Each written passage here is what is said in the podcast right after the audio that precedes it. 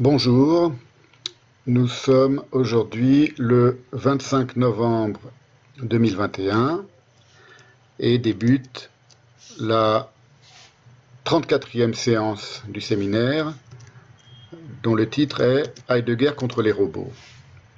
C'est la quatrième séance consacrée à ce que j'ai appelé le sanitarisme et euh, c'est une séance qui fait suite à la précédente qui était consacrée à la cybernétique. Donc il sera encore question aujourd'hui de cybernétique et elle précède cette séance d'aujourd'hui, euh, la prochaine séance qui, elle, euh, achèvera euh, ce trio de séances consacrées à la cybernétique, et ensuite on reviendra à des, problématiques plus contemporaines, toujours autour de l'idéologie de la santé et du, sanitarisme.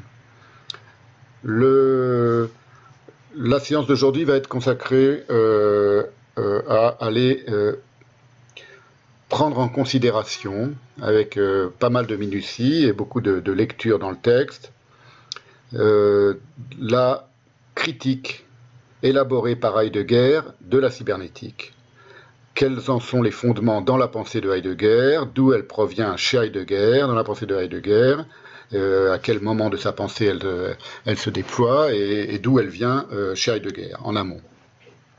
C'est très important parce que la séance prochaine sera consacré à examiner aussi très en détail un texte assez récent d'un philosophe allemand contemporain de 2008 qui a été euh, euh, écrit d'abord en allemand et ensuite retraduit et développé et, retravaillé par lui-même en français, qu'on peut trouver en ligne, je l'enverrai, je l'ai déjà envoyé je crois et je le renverrai, et qui euh, prend position sur cette euh, euh, critique par Heidegger de la cybernétique. Et c'est un texte que euh, j'analyserai très en détail dans la prochaine séance en le critiquant, c'est-à-dire en en montrant les failles et les non-dits. Mais pour cela, il fallait auparavant que l'on soit initié, si vous voulez, à la pensée de Heidegger, à la pensée de la cybernétique par Heidegger, pour pouvoir comprendre sur quoi je vais fonder moi ma critique du texte de ce philosophe allemand qui s'appelle Erich Hörl, et qui m'a été, j'en ai parlé l'autre fois déjà, qui m'a été euh, envoyé et, indiqué par Olivier Cheval. Alors cette séance d'aujourd'hui, elle marque donc une étape euh, théorique très importante dans mes réflexions sur l'idéologie sanitaire, mais en réalité elle est aussi, euh, elle en est un soubassement important.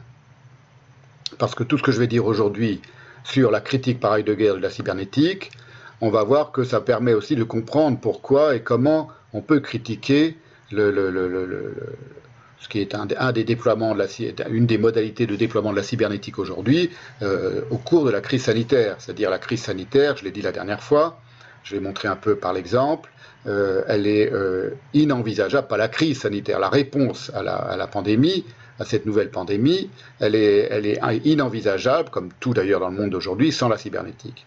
Donc maintenant, on va aller aux sources de la pensée de Heidegger et de la critique par Heidegger de la cybernétique, de la déconstruction, si vous voulez, de la sous-pensée cybernétique du monde. Je tout ça, donc la, séance de la, de la, dernière fois, euh, qui était déjà la première consacrée à la cybernétique, elle était euh, euh, j'ai expliqué, j'ai, euh,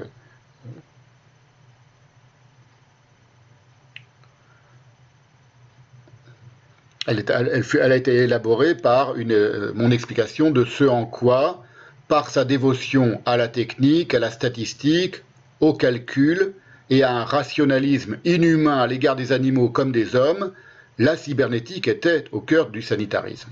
Donc aujourd'hui, on va approfondir tout cela en revenant à celui qui en a été le premier, premier grand critique de la cybernétique et le plus profond pourfendeur, et qui sans conteste a influencé tous les philosophes, les grands philosophes suivants du XXe siècle, ayant eux-mêmes élaboré une critique pertinente de la technique et de la cybernétique.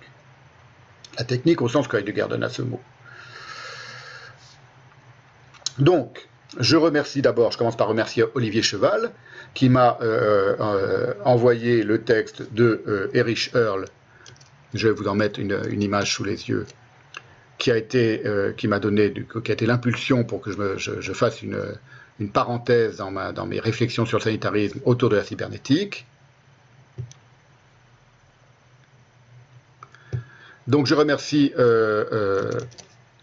Olivier Cheval qui m'a euh, indiqué ce texte de Erich Earl qui, dans sa version française, date de 2008. Erich Earl, c'est un philosophe allemand qui est spécialiste des médias numériques et qui a été l'auteur en 2005 déjà d'un essai en allemand qui s'intitulait, traduit en français, Zeus à New York, Heidegger et la cybernétique. Donc c'est quelqu'un qui a beaucoup réfléchi sur Heidegger et la cybernétique et la question de la cybernétique chez Heidegger, et c'est une réflexion que je euh, critiquerai moi-même dans la prochaine séance. C'est un texte qui est disponible en ligne, le texte que vous avez sous les yeux, là c'est que la première page, euh, et il s'intitule, comme vous pouvez le voir, La destinée cybernétique. Donc ça, c'est la version française qui date de 2008 de sa première version écrite en allemand. Et c'est cette version française écrite et traduite en français par l'auteur lui-même, donc c'est très important, parce que chaque mot est choisi par lui-même. Il s'intitule en français La destinée cybernétique de l'Occident, McCulloch, Heidegger et la fin de la philosophie. C'est ce que j'analyserai la, prochaine fois, lors de la prochaine séance, pas aujourd'hui. Aujourd'hui, euh, et la prochaine fois, je vais en montrer euh, quelles en sont les failles et quels, en sont les non-dits de ce texte de euh, Erich Hurl. Aujourd'hui, donc la séance d'aujourd'hui constitue une sorte d'introduction à la séance prochaine, d'introduction théorique à la séance prochaine, pour comprendre le biais de ces non-dits de Erich Hurl, il faut connaître et comprendre, évidemment, en amont, la critique heideggerienne de la cybernétique.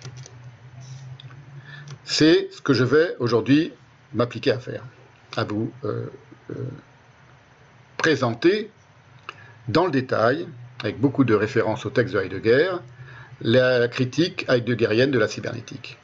Comme ça, on aura un, fondement euh, sur lequel s'appuyer pour comprendre pourquoi je, la prochaine fois, je déconstruirait l'analyse que fait Erich Earl du rapport de Heidegger à la cybernétique et aux cybernéticiens. McCulloch euh, principalement, puisqu'il est, il est placé en vis-à-vis de Heidegger dans le texte de Erich Earl. Tout ça, c'est pour la prochaine fois.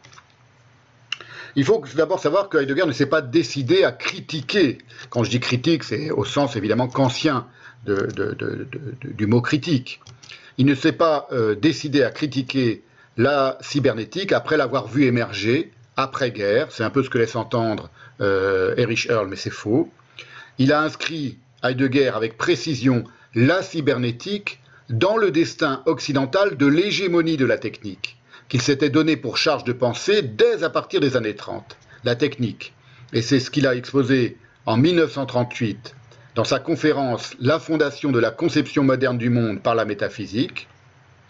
Et cette euh, euh, critique de la technique, donc si vous voulez, elle précède la critique de la cybernétique, et la critique par Heidegger de la cybernétique, elle s'enracine dans sa pensée de la technique.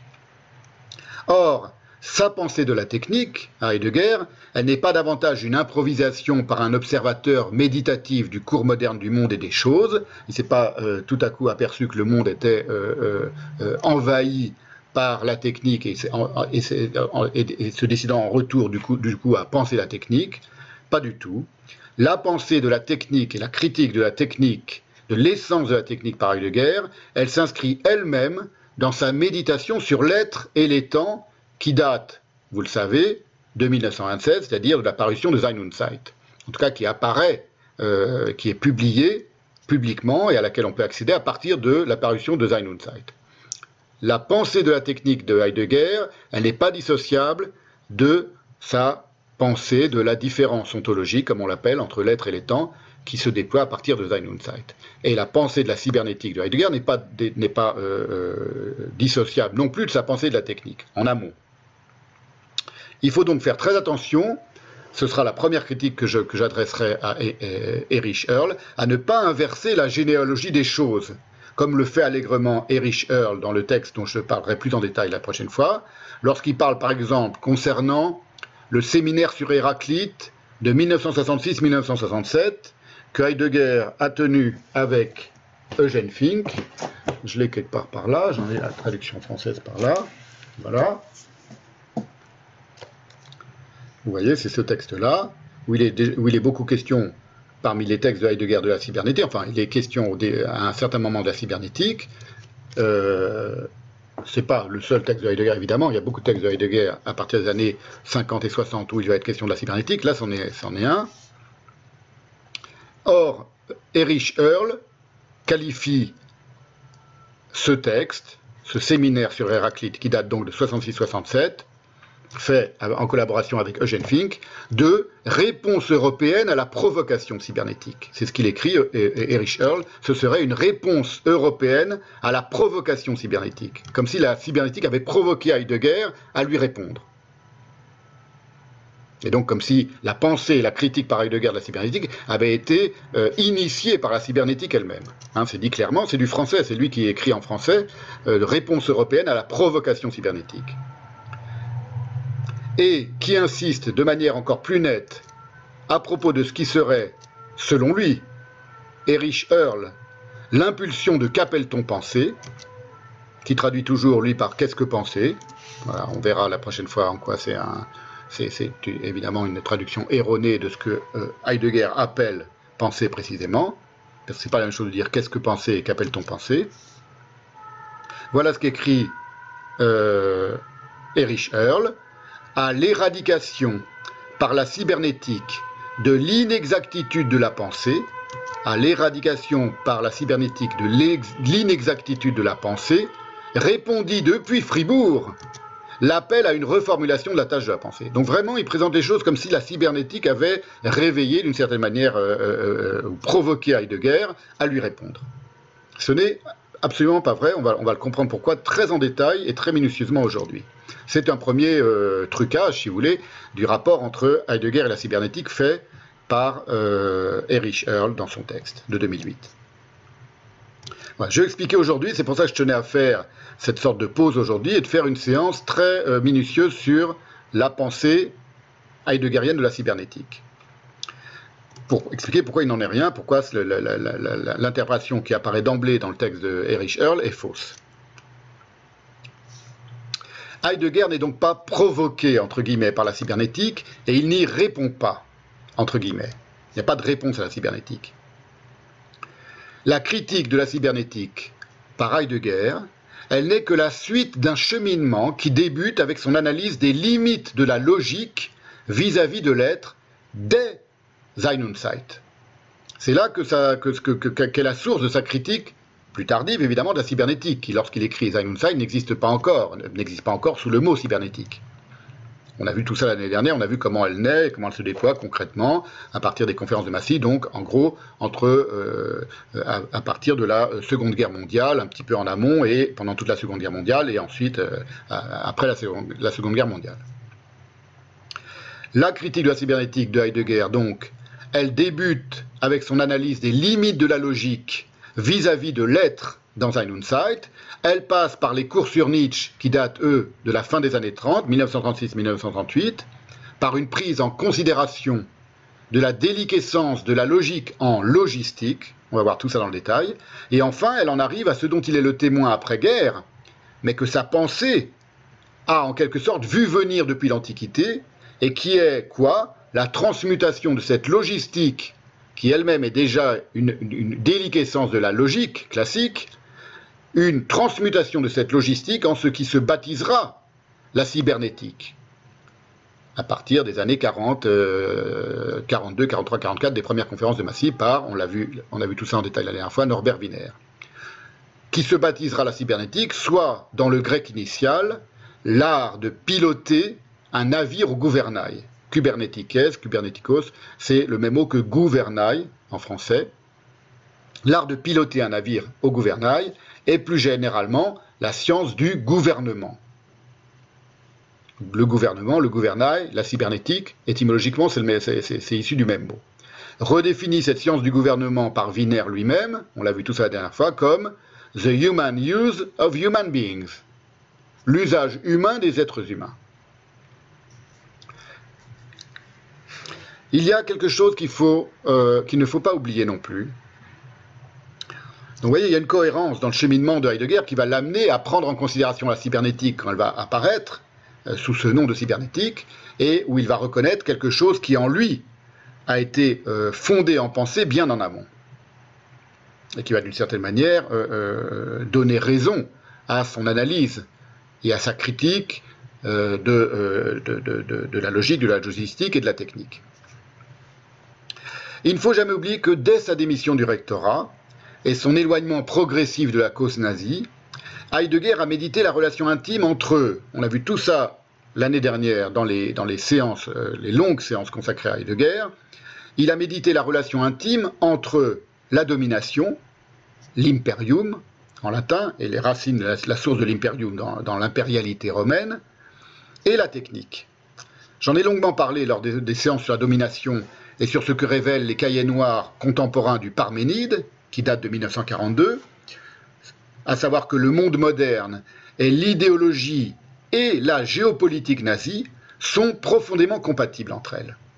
Pour la raison qu'ils participent de la même essence technique et métaphysique, c'est tout ça, on l'avait expliqué longuement, je n'y reviens pas, c'est ce que j'avais alors résumé en une formule, j'avais dit, il n'y a pas à s'étonner si le monde d'aujourd'hui est, malgré les apparences de moins en moins trompeuses aussi amplement nazifié qu'il est wififié. C'était une, formule un peu, provocatrice, voilà, mais qui était euh, euh, euh, assise et appuyée sur de longues heures d'analyse du cheminement et de, la manière dont Heidegger a été d'abord séduit par la rhétorique nazie et dont il s'en est ensuite lentement mais sûrement et assez rapidement pour un Allemand de cette époque-là euh, éloigné, et surtout en quoi sa pensée a compris la compatibilité euh, intime du monde moderne, du monde technique et du nazisme, et de l'américanisme et du, soviétisme, etc. Avec par ailleurs des euh, élucubrations profondément fausses et erronées sur les juifs, on en a aussi beaucoup parlé, j'ai expliqué pourquoi elles étaient fausses et erronées, alors que ces analyses de cette compatibilité entre le monde moderne, le nazisme, l'américanisme et le communisme sont, elles, au contraire, profondément euh, euh, lucides et pertinentes. J'ai expliqué tout ça très en détail la dernière fois, donc je n'y reviens pas. Dès les premières pages d'Être étant, on revient maintenant à 1927, 1927 c'est la date de parution d'Être étant, et on revient dans Être étant, pour voir où se, source la, critique de la cybernétique chez Heidegger. Dès les premières pages d'être étant, Heidegger considère que la détermination de l'étang, ce sont ces mots, par la logique traditionnelle, ce sont aussi ces mots, qui a elle-même, la logique traditionnelle, ses fondations dans l'ontologie antique, dit-il, et donc quand il parle d'ontologie antique, il parle aussi de l'oubli de l'être inauguré par Platon. Ça, c'est l'ontologie antique, à partir de Platon, à partir du lancement euh, de la métaphysique, eh bien cette logique, la détermination de l'étang par la logique, n'est pas applicable à l'être. La logique, elle s'applique à l'étang, mais elle n'est pas applicable à l'être. Ça, c'est ce qu'il dit et ce qu'il voit et ce qu'il explique. Euh, je vous donne les, citations de Zeit dans la traduction de Martineau. C'est ce qu'il dit dans les traitants. C'est la raison, explique Heidegger, pour laquelle la logique traditionnelle, il dit toujours la logique traditionnelle, échoue à penser ce qu'il appelle le on le on, on, comme dans on dit ceci, on dit cela, on fait ceci, on fait cela. Le on, en allemand das Mann, alors faut l'entendre, faut pas l'entendre en anglais, c'est pas l'homme, hein, c'est le on, l'homme en, allemand ce serait der Mensch, l'homme, là c'est das Mann, ça veut dire le on, exactement comme si on disait en français le on. Dont Heidegger déploie l'analyse, une analyse très célèbre parmi les philosophes qui connaissent la pensée de Heidegger, dans le quatrième chapitre de Sein und Zeit, d'être étant, le on c'est un existentiel, dit Heidegger, c'est-à-dire, pour Heidegger, une certaine guise d'être. Le on c'est quoi? C'est une certaine manière d'être, une certaine guise d'être. Aus gewissen Weisen zu sein. Certaine manière d'être, dit, traduit Vezin. Martineau dit une certaine guise d'être, une certaine manière d'être, d'être en rapport à l'être. Or, cet existential, le on, donc ce qu'il appelle le on, avec un O majuscule, exerce sur le Dasein, dit encore Heidegger, le Dasein, comprenez que c'est la, manière dont Heidegger désigne la manière d'être de l'être humain, le rapport à l'être de l'être humain, donc on peut, l'envisager comme étant l'être humain, cet existential, donc le on, exerce sur le Dasein, dit encore Heidegger, une véritable dictature. Il dit Entfaltet le on, das Mann, entfaltet das Mann seine eigentliche Diktatur en anglais. Le on déploie sa véritable dictature. Une dictature de quoi? De la médiocrité. Tout ça, c'est tiré de Être étant, c'est assez, connu. La médiocrité, c'est la traduction de Durchschnittlichkeit. Durchschnittlichkeit et de la publicité, dit Öffentlichkeit, c'est-à-dire ce qui relève du domaine public. Évidemment, ce n'est pas au sens de la publicité de la réclame, c'est tout ce qui est sur le domaine public. Donc, dès Être étant, dès le quatrième chapitre de Être étant, Heidegger explique que le on exerce sur le Dasein une dictature de la médiocrité et de la publicité. Je vais vous lire maintenant un fragment de ce passage qui est, célèbre sur le on et qui est, selon moi, très important parce qu'il est précurseur à certains égards de la critique de la fabrication du consentement par Herman et Chomsky en 1988, donc dont j'ai déjà parlé dans ce, séminaire. Et vous allez voir, comme d'une certaine manière, on peut lire aussi ces passages chez Lynn célèbre de Heidegger sur le on, qui date de 1927, paru en 1927, comme une prémonition très nette de ce qui sera ensuite appelé fabrication du consentement par Chomsky et Herman, bien plus, tardivement. Pour que vous constatiez, je fais cela pour que vous constatiez comme la déconstruction ultérieure de la cybernétique par la guerre, elle trouve son fondement dès 1927 dans Être étant et en particulier, pas seulement, mais en particulier dans ces lignes sur le on que je vais vous lire maintenant. Voilà ce qu'écrit Heidegger, je vous cite toujours la, traduction de Martineau, qu'on peut trouver intégralement en ligne, elle est gratuite, elle est accessible en PDF, en ligne, la traduction de Martineau de Être étant, euh, avec la longue introduction de Martineau, à sa, propre traduction, la longue préface, elle est, elle est passionnante. Voilà ce qu'écrit Heidegger. Donc qui permet de comprendre ce qu'il appelle le on. Dans l'utilisation de moyens de transport public, dans l'emploi de l'information, journal entre parenthèses, tout autre ressemble à l'autre. C'est être l'un avec l'autre, dissout totalement le Dasein propre dans le mode d'être des autres, entre guillemets. Le Dasein se dissout dans le mode d'être des autres, par la manière d'être l'un avec l'autre, par exemple dans les transports en commun, dans le journal, dans l'information. De telle sorte que les autres s'évanouissent encore davantage quant à leur différenciation et leur particularité expresse. C'est dans cette non-imposition et cette imperceptibilité que le on déploie sa véritable dictature. Donc c'est une dictature imperceptible. C'est une dictature dans laquelle on se dissout, dans laquelle le Dasein se dissout sans, même s'en apercevoir. Nous nous réjouissons comme on se réjouit, comme le on se réjouit. Donc comme on se réjouit, comme le on se réjouit. Nous lisons, nous voyons et nous jugeons de la littérature et de l'art comme on voit et juge. Vous voyez, c'est quelque chose qui est, très parlant, par exemple. on a l'impression d'être, d'avoir accès immédiatement par la pensée au salon des Verdurins. C'est-à-dire la manière dont on juge en croyant être soi-même d'une subjectivité euh, euh, sublime et absolue, c'est en réalité la manière dont le on juge tout. On est dissous dans le on. Y compris, bah, bah, y compris dans, les, dans, les, dans les jugements que l'on émet sur les choses les plus raffinées, les plus subtiles, les plus individuelles apparemment, les plus singulières que sont l'art et la culture. ça date de 1927, cette critique, c'est prodigieux. Nous nous réjouissons comme on se réjouit. Nous lisons, nous voyons et nous jugeons de la littérature et de l'art comme on voit et juge. Plus encore, nous nous séparons de la masse, entre guillemets, comme on s'en sépare. Même quand on croit se séparer de la masse, c'est à la manière dont le on s'en sépare. Et donc, d'une certaine manière, on est pris dans la, dans la, dans la dictature du on. Nous nous indignons de ce dont on s'indigne. Le on, qui n'est rien de déterminé. Le on que tous sont.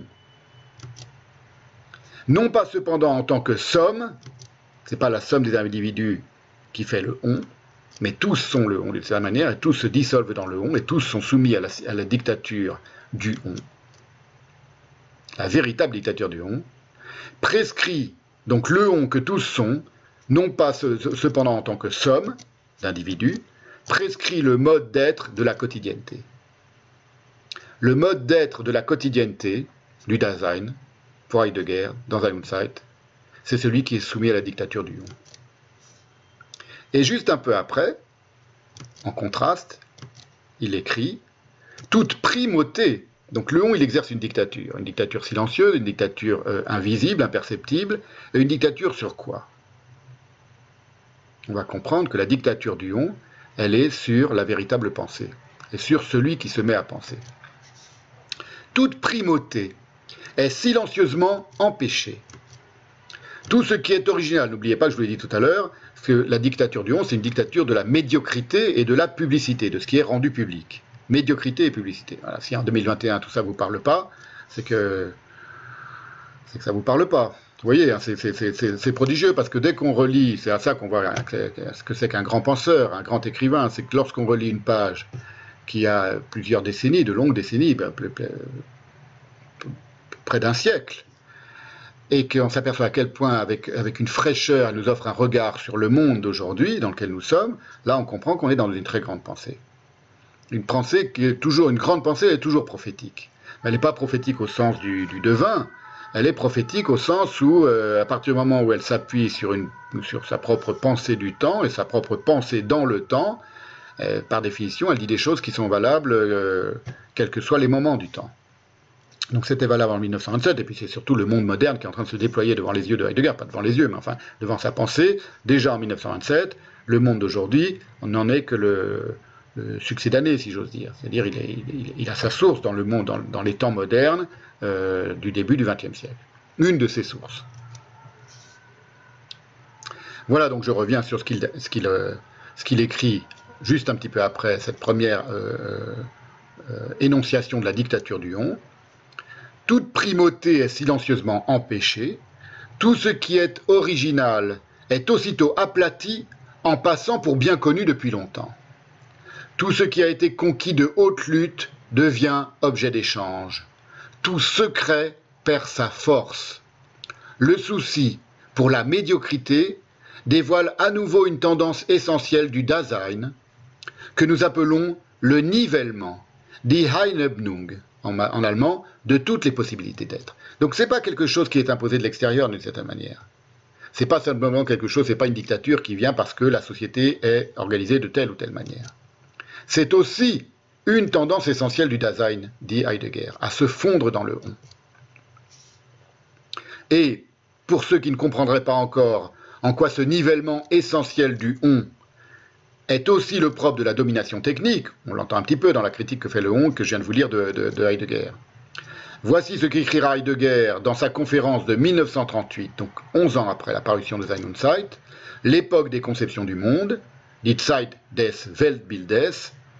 Voilà ce qu'il écrit, toujours pour montrer que euh, ce nivellement qui apparaît, dont, il, euh, il, dont il, fait l'analyse des êtres étant, il est lié évidemment aussi au nivellement par la technique, dans l'impérialisme planétaire, écrit Heidegger, ça c'est en 1938. Dans l'impérialisme planétaire de l'homme organisé techniquement.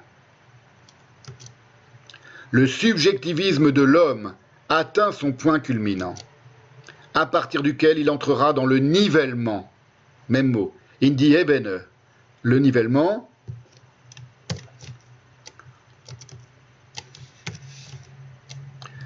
je vous montre dans le dictionnaire des Grimm le mot allemand, c'est Einebenen, Ebnen. Ce que les Grimm, dans le dictionnaire des Grimm, rendent par planus, plan, aequus, aequalis, égal, c'est la même racine que Einebnung. Donc les deux mots sont liés. Celui qu'il emploie ici dans ce texte de 1938 dit Ebene et dit Einebnung dans euh, être étant. Donc je reviens sur la phrase de Heidegger. Voilà, j'ai oublié de vous le mettre sous les yeux, le voilà. Voilà, ça c'est le début de l'article des Grimm sur Einebnen. Voyez?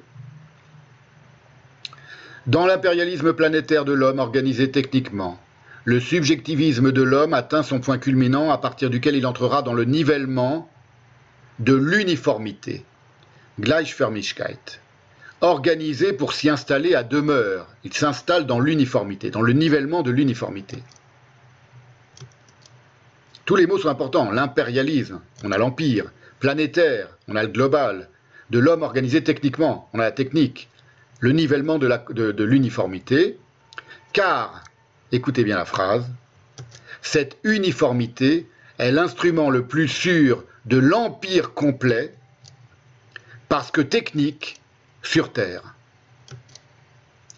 La liberté moderne de la subjectivité se fonde complètement dans l'objectivité lui correspondant. Ce sont des phrases essentielles qui sont, vous voyez, je fais, je, qui, qui, apparaissent dans la pensée de Heidegger en écho à ce qu'il avait dit 11 ans plus tôt à propos de la dictature du on, et donc vous voyez qu'elles euh, font aussi écho par avance avec euh, ce qui va s'appeler la cybernétique. l'empire complet de la technique sur Terre. Ce sont les mots de Heidegger. Et l'uniformité qu'elle euh, déploie.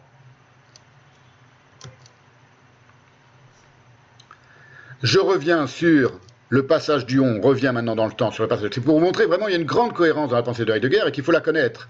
Il faut la, il faut la, il faut la, il faut la penser, il faut la méditer, il faut la connaître pour voir comment ensuite il va euh, pouvoir et sur quel fondement il va pouvoir critiquer la cybernétique. Pas du tout parce qu'il a été, comme dit Erich Earl, c'est complètement faux, provoqué euh, par la cybernétique, par l'apparition de la cybernétique. Il avait pensé la cybernétique bien en amont, et d'une certaine manière, il a beaucoup mieux pensé la cybernétique qu'elle-même n'a été capable de se penser.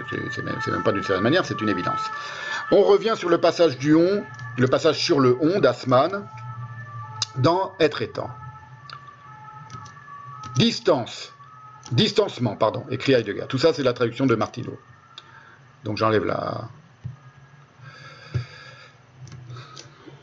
la notule des Grimm dans le dictionnaire des Grimm. Le dictionnaire des Grimm, vous pouvez le trouver en ligne. Hein, euh, Aujourd'hui, il est intégralement en ligne, donc c'est très, très intéressant. Lorsque vous cherchez un mot allemand et vous voulez voir l'étymologie et la définition par les Grimm d'un mot allemand, vous, allez sur le dictionnaire des Grimm en ligne et vous pouvez faire toutes les recherches que vous voulez. Donc voilà, euh, suite du passage sur le on dans les traitants distancement, médiocrité, nivellement, Heinebnung encore, constitue, en tant que guise d'être du on, que manière d'être du on, ce que nous connaissons au titre de la publicité, dit Öffentlichkeit, ce qui est mis à, l'ouvert, ce qui est ouvert au public. C'est elle, la publicité donc, qui de prime abord règle toute explicitation du monde et du Dasein, et qui a toujours le dernier mot. Et s'il en va ainsi, ce n'est pas sur la base d'un rapport d'être insigne et primaire aux choses, entre guillemets, pas parce que la publicité dispose d'une translucidité expressément appropriée du Dasein, mais bien parce qu'elle ne va pas au fond des choses, parce qu'elle est insensible, je souligne, écoutez bien, elle est insensible, cette mise en public, cette ouverture au public, elle est insensible à l'égard de toutes les différences de niveau et d'authenticité. C'est là, si vous vous souvenez tout ce qu'on a dit sur la cybernétique et sur les origines de la cybernétique, c'est là une des caractéristiques, donc cette insensibilité à l'égard de toutes les différences de niveau et d'authenticité, tous les détails, toutes les nuances de niveau et d'authenticité, c'est là une des caractéristiques du point de vue nécessairement macroscopique. Le microscopique n'étant qu'un macroscopique inversé, c'est kiff-kiff d'un point, de vue de la, technique. Le, le, point de vue nécessairement macroscopique et statistique de la cybernétique, j'en ai longuement parlé la dernière fois, qui lui viennent de la thermodynamique, comme on a vu tout ça euh, en détail la dernière fois. Donc on voit là qu'il y a dans la manière dont la, publicité, la dictature par la publicité, par la mise en public du on sur le Dasein, telle qu'elle est énoncée dans les traitants, on voit comme quelque chose se, apparaît déjà qui va, qui va ensuite être euh, l'une des caractéristiques principales de la cybernétique. L'insensibilité à l'égard de toutes les différences de niveau et d'authenticité. Et Heidegger continue, dans Être étant, la publicité obscurcit tout. et elle fait passer ce qu'elle a ainsi recouvert pour ce qui est bien connu et accessible à tous. Donc il y a aussi dans la publicité un effet de propagande, au sens propre, au sens terme, de scellement, de secret, de mise au secret, et de, euh, euh, euh, comment dire, de mensonge, tout simplement, en faisant croire que ce qui est le plus secret, ce qui est le plus singulièrement pensé, c'est déjà bien connu de tous. Et elle le recouvre ainsi.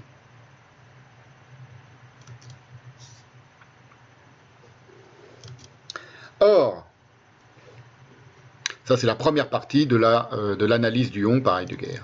Ce que Heidegger va expliquer maintenant, toujours dans les traitants, c'est que la logique, avec un L majuscule, la science logique, la logique, la pensée logique, elle est inapte à envisager le on.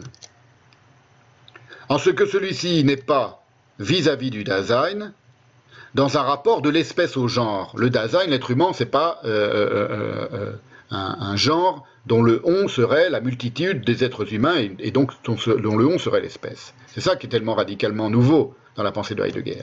Lorsqu'il dit que c'est un existential, c'est-à-dire il remet en question le rapport entre cette dictature du on et la manière et, le quotidien des êtres humains, la, ce qu'il appelle la quotidienneté, ce qu'on a traduit par la quotidienneté. C'est pour ça que c'est un peu euh, délicat à manipuler et à comprendre, et pourquoi c'est si radicalement novateur chez Heidegger à partir de être étant. La logique est inapte à envisager le on, le, on ne peut pas être envisagé par la logique, il ne peut pas être euh, euh, manipulé pensivement par la logique parce qu'il n'est pas dans un rapport de l'espèce au genre, puisque ni le on ni le Dasein, en tant que ce sont des existentiaux, ne sont des objets sous la main, comme dit Heidegger. Comme l'est par exemple une pierre, c'est lui qui prend l'exemple de la pierre. Une pierre, c'est un objet qu'il appelle sous la main, à portée de main. Le on, il n'est pas à portée de main, et le Dasein non plus l'être humain. Ce ne sont, pas des, étangs comme, n'importe quels étangs, et ce ne sont pas surtout des, objets sous la main qu'on a euh, face à soi, qu'un sujet a face à soi en tant qu'il est un sujet, et, euh, en tant qu'il se place comme sujet devant un objet, en face à face. Et donc ce ne sont pas des objets, ni le on ni le Dasein, que la logique aurait le loisir de catégoriser. Parce que c'est ce que fait la logique. Elle catégorise. Mais pour catégoriser, il faut avoir quelque chose qui est comme un objet sous la main. Et c'est pour ça qu'elle est, euh, elle devient euh, impuissante face au on. Parce que précisément, il n'est pas en face d'elle. Elle est inapte, inapte à envisager le on, la logique. C'est ce que dit, c'est ce qu'explique Heidegger dans Être étant. Il dit, il écrit, le on est tout aussi peu sous la main que le Dasein en général. Plus manifestement se comporte le on dans la quotidienneté, dans l'être ensemble de tous avec tous, quand on prend un transport en commun, comme l'a expliqué Heidegger, lorsqu'on lit le journal, lorsqu'on s'exprime sur l'art, lorsqu'on s'indigne, lorsqu'on dit moi je suis séparé de la masse, lorsqu'on a une, attitude d'élitiste, comme on dit aujourd'hui, eh ben en réalité on est intégralement dans le, dans, le on et on est intégralement sous la dictature du on. Mais c'est quelque chose d'imperceptible. Plus manifestement se comporte le on, écrit Heidegger, et plus il est insaisissable et caché mais moins il n'est rien. Il n'est pas pour autant rien. Et autre raison pour laquelle la logique échoue à envisager le on, elle est inapte à envisager le on, c'est que le on n'est pas, davantage un ensemble, au sens même logique ou mathématique, dont le Dasein serait un élément. Voilà comment l'explique Heidegger. Le on, toujours, c'est chez Heidegger, c'est Heidegger qui explique que la logique est inapte à envisager le on. C'est pas moi, c'est Heidegger qui l'explique, dès être étant. Donc évidemment, la logique, vous, comprenez bien que ça va nous amener très vite à la pensée cybernétique. Le on n'est pas d'ensemble dont le Dasein serait un élément. Le on, écrit Heidegger, n'est pas davantage quelque chose comme un sujet universel, entre guillemets, sujet universel entre guillemets chez Heidegger, flottant au-dessus d'une multiplicité de sujets. Le on, ce n'est pas l'espèce d'un genre, et ce n'est pas non plus la multiplicité d'un ou un sujet universel d'une multiplicité d'individus. Et c'est alors que Heidegger ajoute que même la logique traditionnelle, toujours dans les traitants, que même la logique traditionnelle échoue devant de tels phénomènes, que sont le on et le Dasein, il les considère donc comme des phénomènes au sens de la phénoménologie, puisque vous savez, être étant est un traité aussi de phénoménologie qui va critiquer, qui va bouleverser la phénoménologie husserlienne, mais qui part de la phénoménologie, des considérations phénoménologiques de Husserl, d'un point de vue de la pensée, dans la pensée de Heidegger.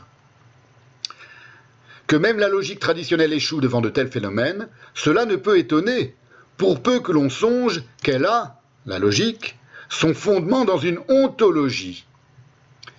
Une ontologie, donc un certain, une certaine science de l'être, qui plus est encore grossière, la logique traditionnelle, du sous la main.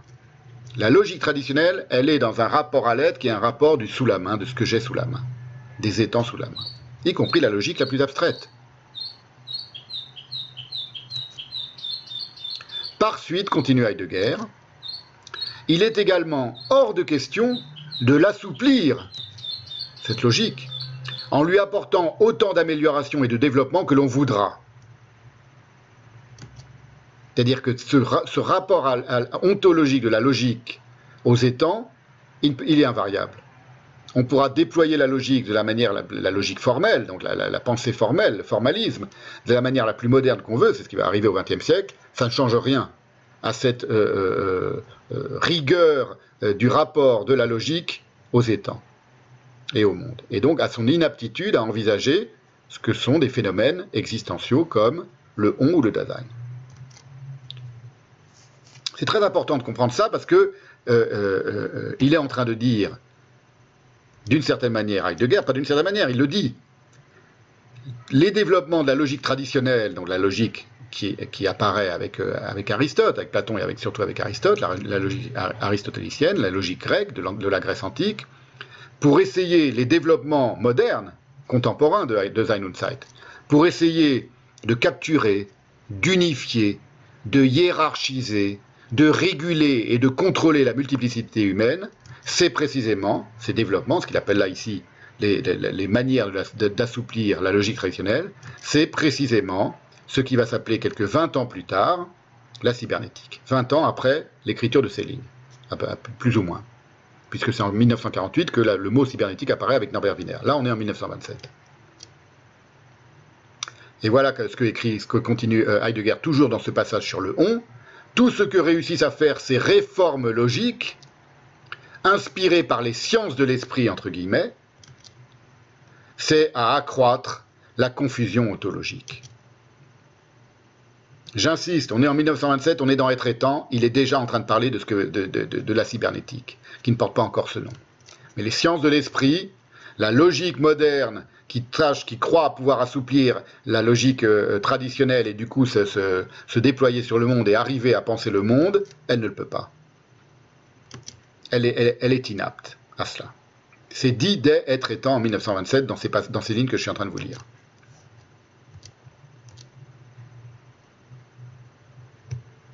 Il continue, Heidegger, en expliquant qu'en tant que le on est un existentiel il est dans un certain rapport à l'être, dans une certaine guise d'être, et qu'il appartient, continue Heidegger, en tant que phénomène originaire, le on il est originaire, à la constitution positive du Dasein,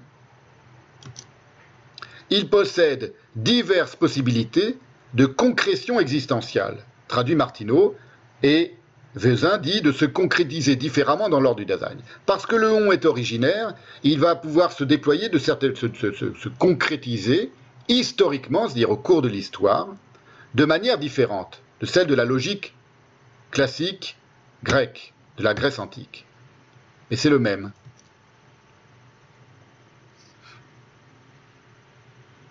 Et dès lors, poursuit Heidegger, en une phrase qui annonce ni plus ni moins que la possibilité de surgir pour la cybernétique, mais ce, dont nul peut alors à ce moment-là deviner qu'elle va se nommer la cybernétique, voilà ce qu'écrit Heidegger, la profondeur, la netteté de son pouvoir peuvent changer historiquement. La profondeur du on, la netteté du pouvoir du on peuvent changer historiquement.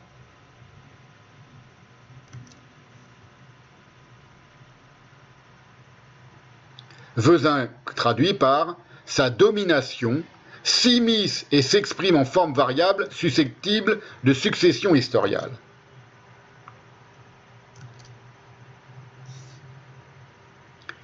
Einrichlichkeit und Ausdrücklichkeit seiner Herrschaft. Herrschaft, c'est un mot qu'on a beaucoup vu lors des séances sur l'Imperium de, l'année dernière euh, chez Heidegger. Ça veut dire la domination, la maîtrise, le pouvoir sûr, können geschichtlich wechseln sont successibles de se succéder historiquement.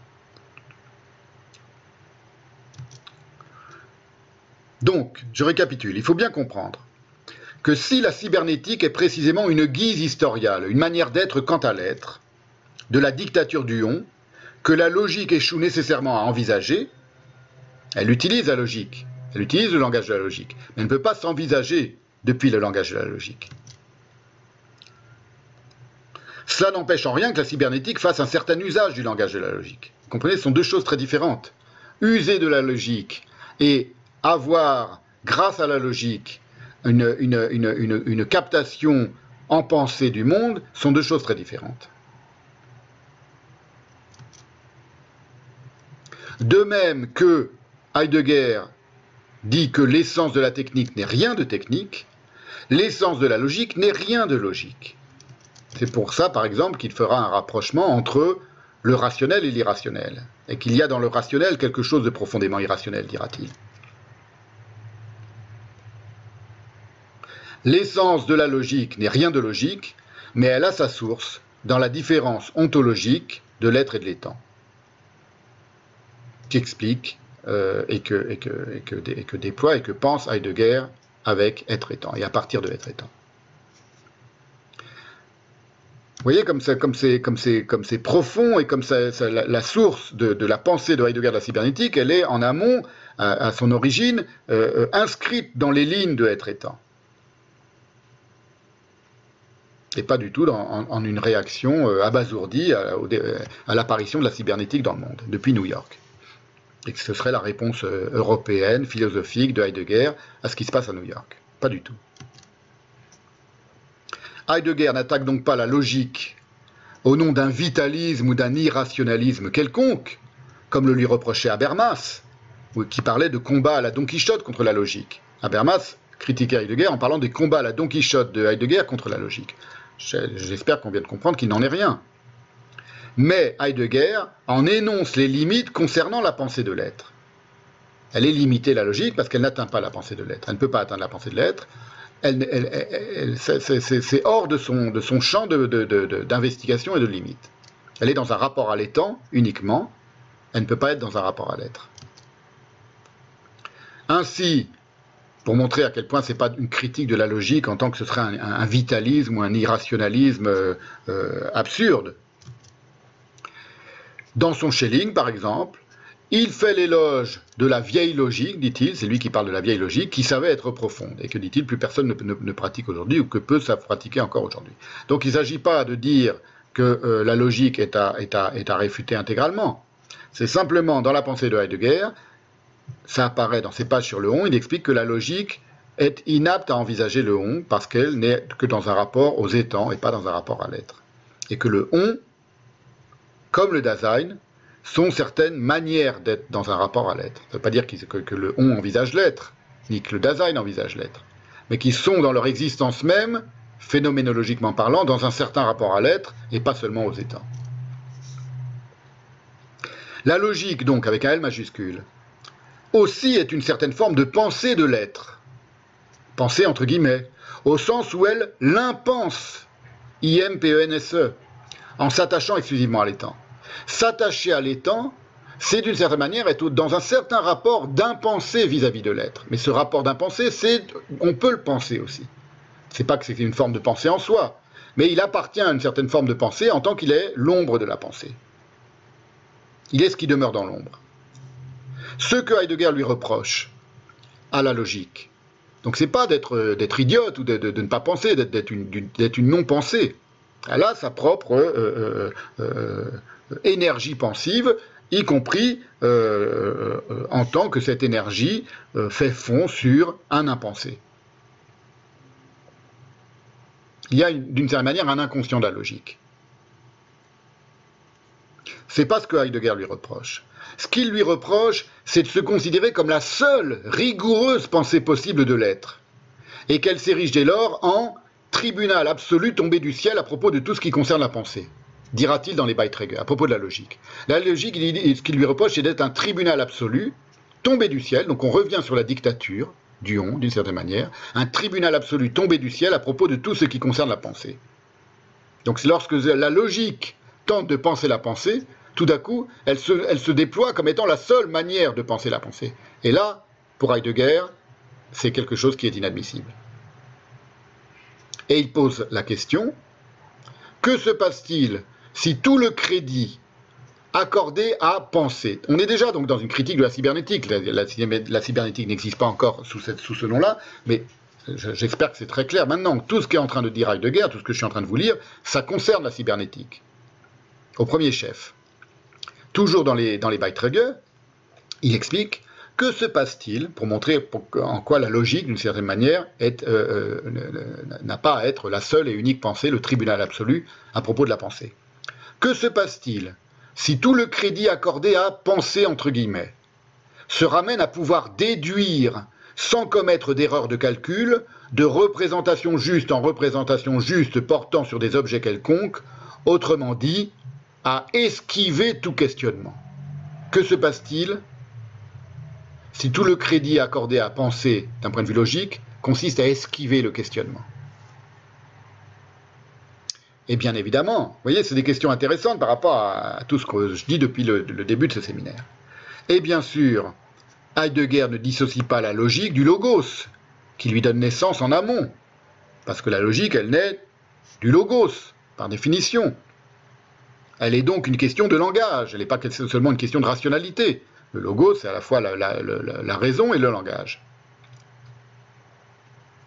Et il ne dissocie pas la logique du logos, elle est aussi une question de langage, que, que, proclameront d'ailleurs les, les, cybernéticiens à leur manière, langage formel, ni il ne la dissocie non plus de la reconfiguration technique du monde qu'elle induit en aval.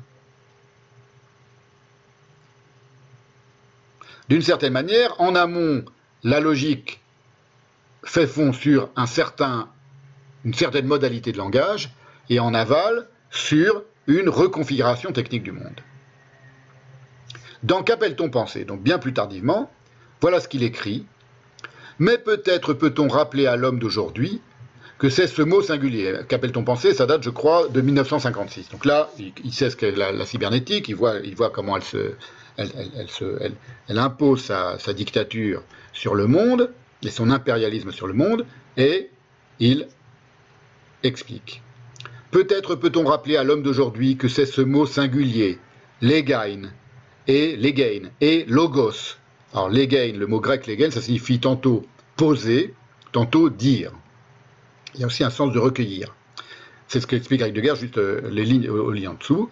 Je veux dire, c'est ce qu'il nomme, ce mot, logos, qui est l'origine de la logique occidentale. Sans le legain de cette logique. Donc là, explicitement, dans Qu'appelle-t-on pensée, dans la ligne que, que, je suis en train de vous lire et que je vais vous lire, il met en rapport le logos et la technique, le monde moderne. Sans le legain, il le dit clairement, sans le legain de cette logique, logique avec un L majuscule, il faudrait que l'homme d'aujourd'hui se passe de sa, de sa motocyclette. Il n'y aurait donc aucun avion, aucune turbine, aucune commission de l'énergie atomique. Sans ce Legain et son logos, il n'y aurait pas non plus de doctrine de la Trinité dans la foi chrétienne, ni d'interprétation théologique du concept de la deuxième personne dans la déité. Sans ce Legain et son logos, il n'y aurait pas de siècle des Lumières. Sans ce Legain, il n'y aurait pas de matérialisme dialectique. La face du monde serait changée sans le logos de la logique. Alors, je ne vais pas entrer maintenant vous voyez, c'est puissant quand même, c'est intéressant. Je ne vais pas entrer maintenant sur, ce serait une, parenthèse qui nous ramènerait un peu en arrière dans le séminaire, sur le fait que la pensée juive, elle, n'est absolument pas fondée sur le logos, mais plutôt sur le davar. Hein. J'en ai déjà parlé longuement, donc je, referme cette parenthèse. Donc il y a quand même une pensée en Occident, c'est probablement la seule, en Occident, qui, euh, c'est-à-dire qui, qui, est inscrite dans l'histoire et dans l'historialité de l'Occident, c'est la pensée juive qui, elle, ne dépend pas du logos, et ne s'appuie pas sur le logos. C'est la seule la seule en Occident. J'ai déjà dit, j'ai déjà expliqué, j'ai déjà euh, commenté tout ça. Concernant le langage, donc, la logique est aussi une limitation. Pourquoi? Parce qu'elle ne peut échapper à la voie unique de la certitude rationnelle, Par exemple, c'est le tout ou rien cybernétique de Wiener pour décrire le système neuronal. Tout ou rien. On verra tout ça dans la séance prochaine, on reviendra sur McCulloch et sur, la manière dont le, formalisme et, les, conceptions logiques euh, euh, se sont infusées euh, d'emblée dans, l'élaboration de la pensée cybernétique, la sous-pensée cybernétique. C'est le tout ou rien, ou le oui ou non des langages informatiques. Donc cette certitude rationnelle, elle a une voie unique et elle ne peut pas vaciller entre des cheminements différents, contrairement à la vraie pensée. Voilà ce qu'écrit à ce propos, encore un peu après, ça date du séminaire du Thor, donc tout ça c'est dans les années, euh, fin des années 50 et début des années 60. voilà ce qu'écrit à ce propos Heidegger. Nous autres modernes, en sectateurs de la logique, nous croyons qu'une parole n'est sensée que si elle n'a qu'un sens. Tandis que pour Héraclite, cette richesse plurielle, c'est cela le cosmos. Jamais il n'apparaît comme une chose isolée, mais c'est à travers tout qu'il étincelle insaisissablement.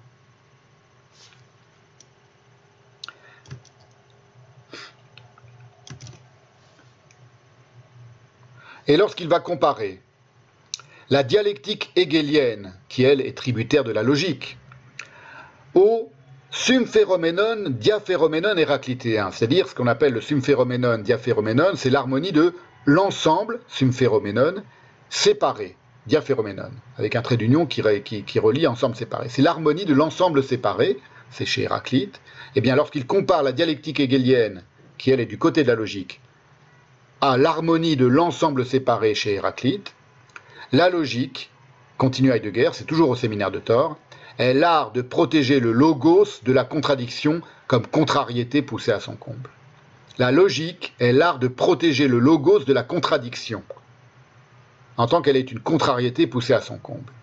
Et cette contrariété poussée à son comble, c'est, on la, voit vibrer dans l'harmonie de l'ensemble séparé de euh.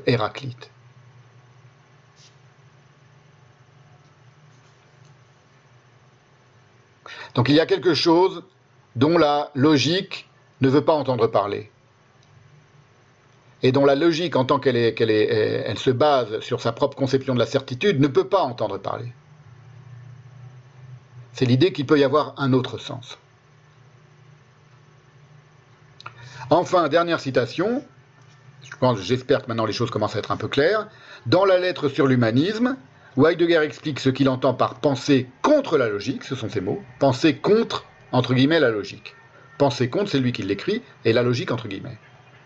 Penser contre la logique, dit-il, ne signifie pas rompre une lance en faveur de l'illogique, mais seulement, deux points, revenir dans sa réflexion au logos et à son essence telle qu'elle apparaît au premier âge de la pensée, c'est-à-dire se mettre enfin en peine de préparer une telle réflexion. À quoi bon tous les systèmes, si prolixes encore, de la logique, s'ils commencent par se soustraire, ces systèmes de la logique, à la tâche de poser d'abord et avant tout la question portant sur l'essence du logos, et cela sans même savoir ce qu'ils font. Si on voulait retourner les objections, ce qui est assurément stérile, on pourrait dire avec plus de raison encore, l'irrationalisme, en tant que reflet de la ratio, règne en maître inconnu et incontesté dans la défense de la logique. L'irrationalisme règne dans la défense de la logique puisque celle-ci croit pouvoir esquiver une méditation sur le logos,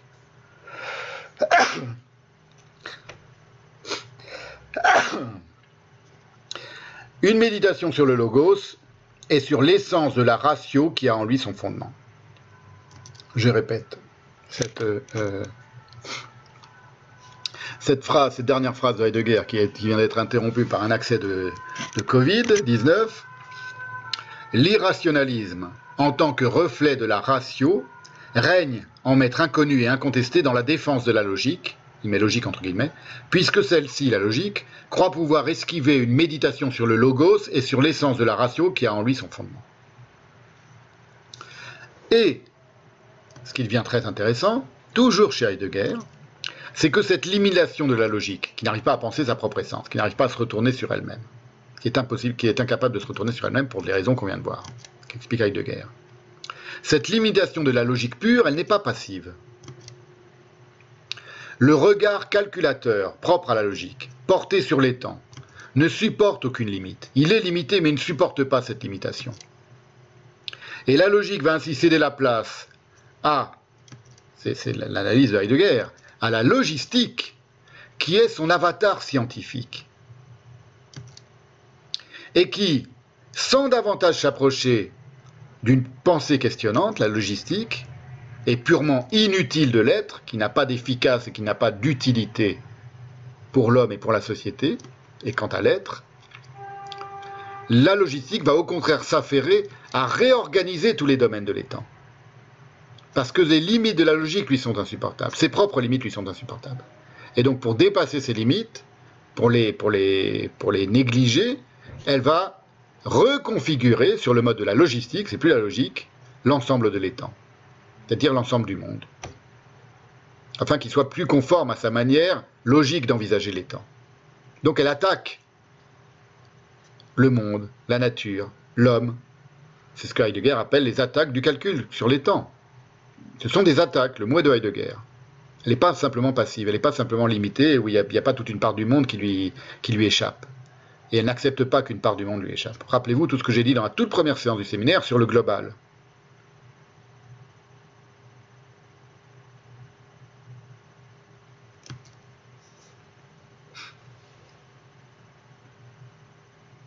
La logistique, elle s'affaire à réorganiser tous les domaines de l'étang. C'est quelque chose qui est très clairement dit par Heidegger dans sa postface à Qu'est-ce que la métaphysique qui date cette postface de 1943. La lettre sur l'humanisme, je ne me souviens plus de quand elle date, mais bon, c'est pareil, c'est dans les années 50-60, euh, je ne me souviens plus de la date exacte, peu importe. Tout ça, c'est euh, une fois que la, que la cybernétique est déjà là, mais c'est pour vous montrer la cohérence dans la pensée de Heidegger. Voilà ce qu'il dit à propos de la logique, donc en 1943. Vous allez voir pourquoi c'est très important que, euh, ce, ce, texte soit de 1943. La logique, entre guillemets. Donc ça, c'est la postface, la postface de Heidegger à qu'est-ce que la métaphysique. La logique, entre guillemets, n'est qu'une, parmi d'autres, interprétation de l'essence de la pensée. Celle précisément qui repose, comme le mot déjà l'indique, logique donc, sur l'épreuve de l'être atteinte dans la pensée grecque. Logos. La défiance envers la logique, dont la logistique peut être considérée comme la naturelle dégénérescence. En allemand, il dit Ausartung. Donc c'est là qu'il dit, dès 1943, que la logistique est une dégénérescence de la logique, qui elle-même n'est qu'une interprétation de l'essence de la pensée. Elle surgit, donc la défiance envers la logique surgit du savoir de cette pensée qui trouve sa source, donc cette pensée, maintenant il parle de la vraie pensée, qui trouve sa source dans l'épreuve de la vérité de l'être, et non dans la considération de l'objectivité de l'étant. Donc il distingue une véritable pensée qui trouve sa source dans l'épreuve de la vérité de l'être, et qui n'est pas la pensée logique, de la pensée logique qui elle-même se dégénère en logistique, c'est-à-dire en réorganisation de l'ensemble des domaines de l'étant. Jamais, continue Heidegger, la pensée exacte n'est la pensée la plus rigoureuse. Il distingue deux choses, pensée exacte, pensée rigoureuse. S'il est vrai que la rigueur reçoit son essence de la manière dont le savoir, à chaque fois, s'applique à maintenir la relation à l'essentiel de l'étang. La pensée exacte, ça c'est la pensée rigoureuse, qui s'attache, c'est la manière dont le savoir à chaque fois s'applique à maintenir la relation à l'essentiel de l'étang, pensée rigoureuse. La pensée exacte s'attache uniquement, donc qui n'est pas la pensée rigoureuse, au calcul au moyen de l'étang et sert exclusivement celui-ci. C'est le calcul au moyen par le moyen des temps et elle ne sert que l'étang. La pensée exacte, dont procède la logique. Je vous l'ai dit, euh, ce texte date de 1943 et que cette réflexion de Heidegger date de 1943, ce n'est pas un hasard. Heidegger est un observateur privilégié de la nazification de l'Allemagne. On l'a bien vu dans les, séances euh, de l'année dernière. Et en 1942, donc exactement la même époque, dans ses cours sur Parménide, il pense l'impérialisme romain, auquel il associe très clairement le Reich, l'empire euh, allemand, l'empire nazi, la conception euh, impériale des nazis, et il y conçoit la logistique, c'est-à-dire dérivée des générescences, mais dérivée de la logique, de la pensée exacte, comme une agressive déclaration de guerre à la pensée rigoureuse, ce que lui appelle la pensée rigoureuse, là où la logique, dont la logistique est une euh, dégénérescence, se contentait de tourner en vase clos dans ses représentations symboliques. Tout cela, il le voit et il, le comprend dans ces années en observant l'Allemagne de son temps, donc l'Allemagne nazifiée. Il n'est donc pas encore question nommément de cybernétique pour Heidegger. En, en 1943, en Allemagne, c'est un terme dont personne n'a encore entendu parler. Bien que la chose, la cybernétique, cette science, entre guillemets, ce que ce terme désignera, cybernétique, il est déjà en train de s'élaborer de l'autre côté de l'Atlantique, puisque les premières conférences massives datent de 1942. Donc c'est à la même époque que tout cela s'élabore. Et on vient de le voir, la réflexion de Heidegger, elle, elle a sa source bien en amont dans Être étant. Ce dont il est question, c'est ce qui constitue l'essence séculaire de la logique délabrée en logistique pour Heidegger. Et ça, ça précède l'apparition et l'émergence de la cybernétique comme telle, sous le nom de cybernétique. L'essence séculaire de la logique, qui va se délabrer en logistique, par rage contre ses propres limites d'une certaine manière, c'est quoi? C'est, pour Heidegger, le nihilisme lié à la passion dévoratrice du calcul.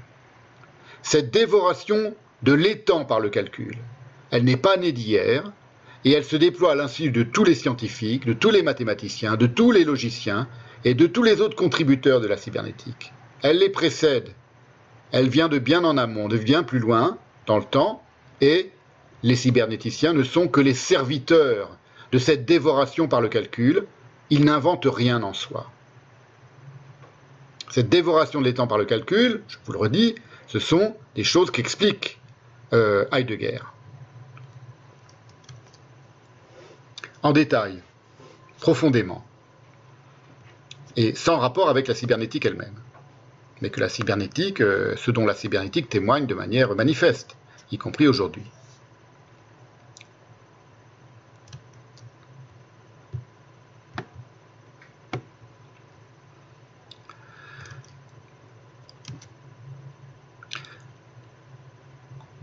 Voici ce qu'écrit Heidegger concernant le calcul.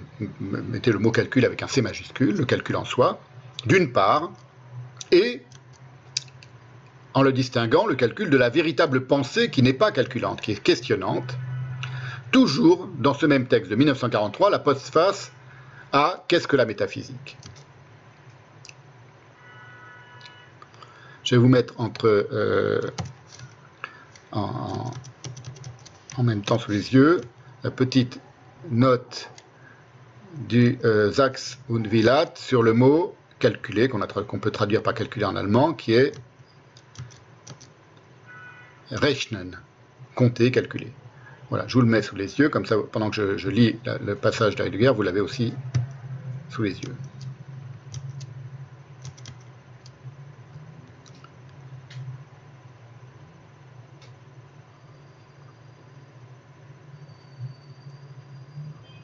Voilà, rechnen c'est calculer, c'est le verbe, et le mot qui correspond c'est rechnung, qui est traduit par l'opération arithmétique, le compte et le calcul.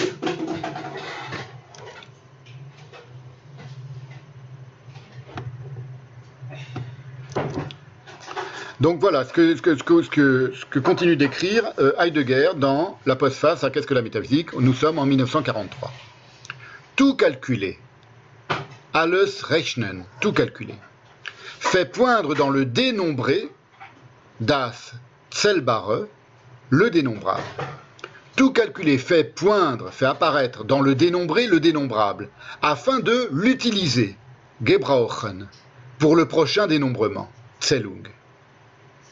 Le calculer, on a donc deux mots deux notions, trois notions plus exactement, qui avec lesquelles commence, que, que, met en rapport Heidegger, le calcul, Rechnen, Rechnung, Rechnen calculer, euh, dit Rechnung l'opération arithmétique, le dénombré ou le dénombrement, Zählung, Zählbare, le dénombrable, et l'utilisation du dénombrable, Gebrauchen.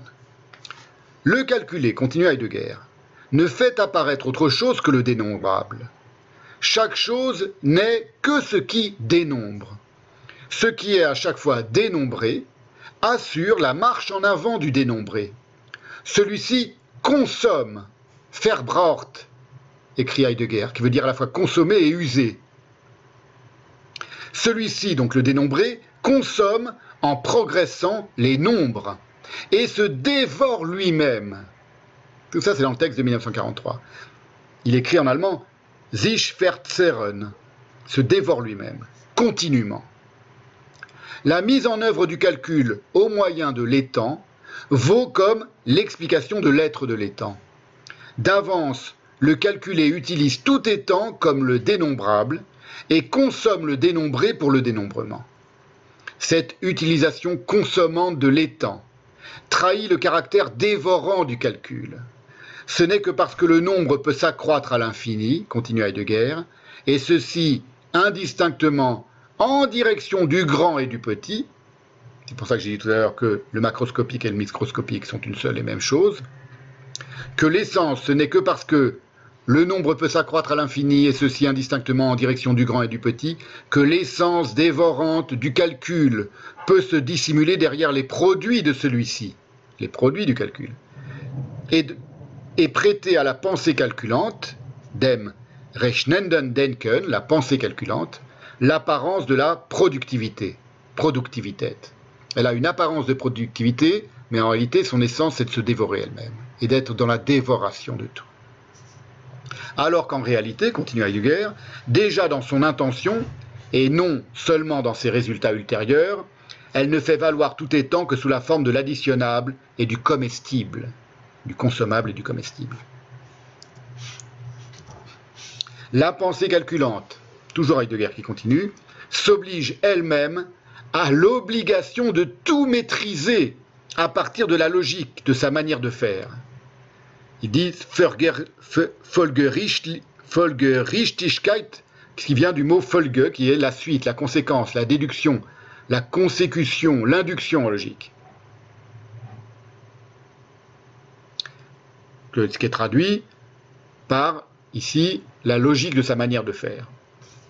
Elle ne peut, la pensée calculante, soupçonner que tout calculable du calcul, avant les sommes et produits par ce dernier à chaque fois calculés, est déjà un tout dont l'unité appartient certes à l'incalculable.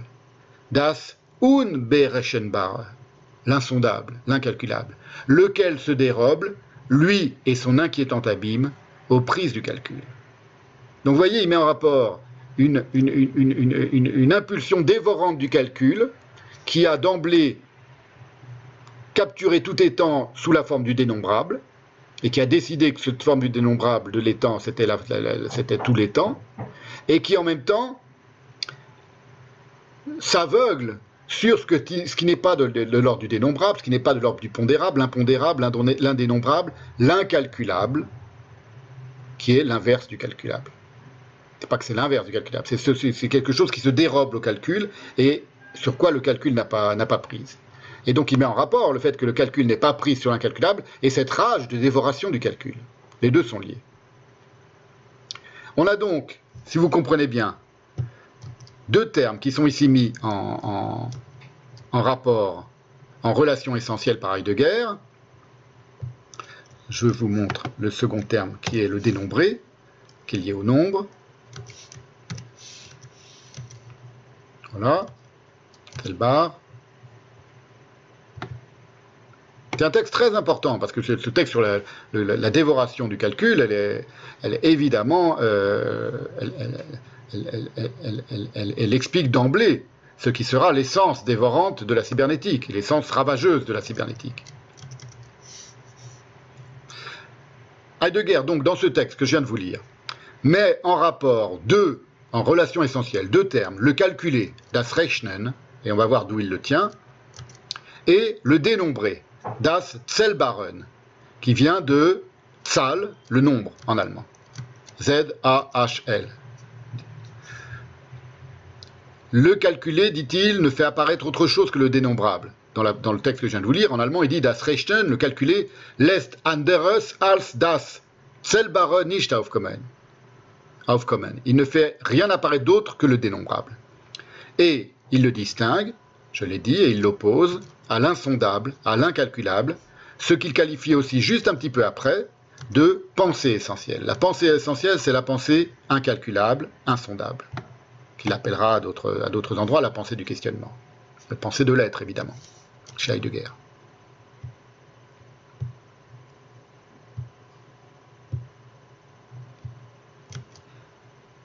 La pensée, dit-il, toujours dans ce même texte de 1943, la pensée dont les pensées non seulement ne calculent pas, mais sont absolument déterminées à partir de l'autre de l'étang. L'autre de l'étang, c'est l'être. Je l'appelle la pensée essentielle.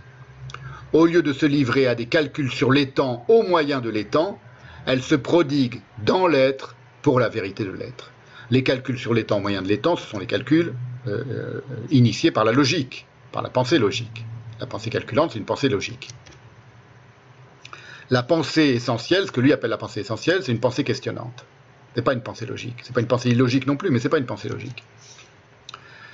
Toutes ces réflexions de Heidegger, vous voyez comme les choses viennent vraiment de loin, qui sont les véritables prémices de sa critique ultérieure de la cybernétique, ne lui sont, et quand je dis toutes ces réflexions, à partir d'être étant déjà, en 1927, ne lui sont par conséquent redevables en rien à la cybernétique.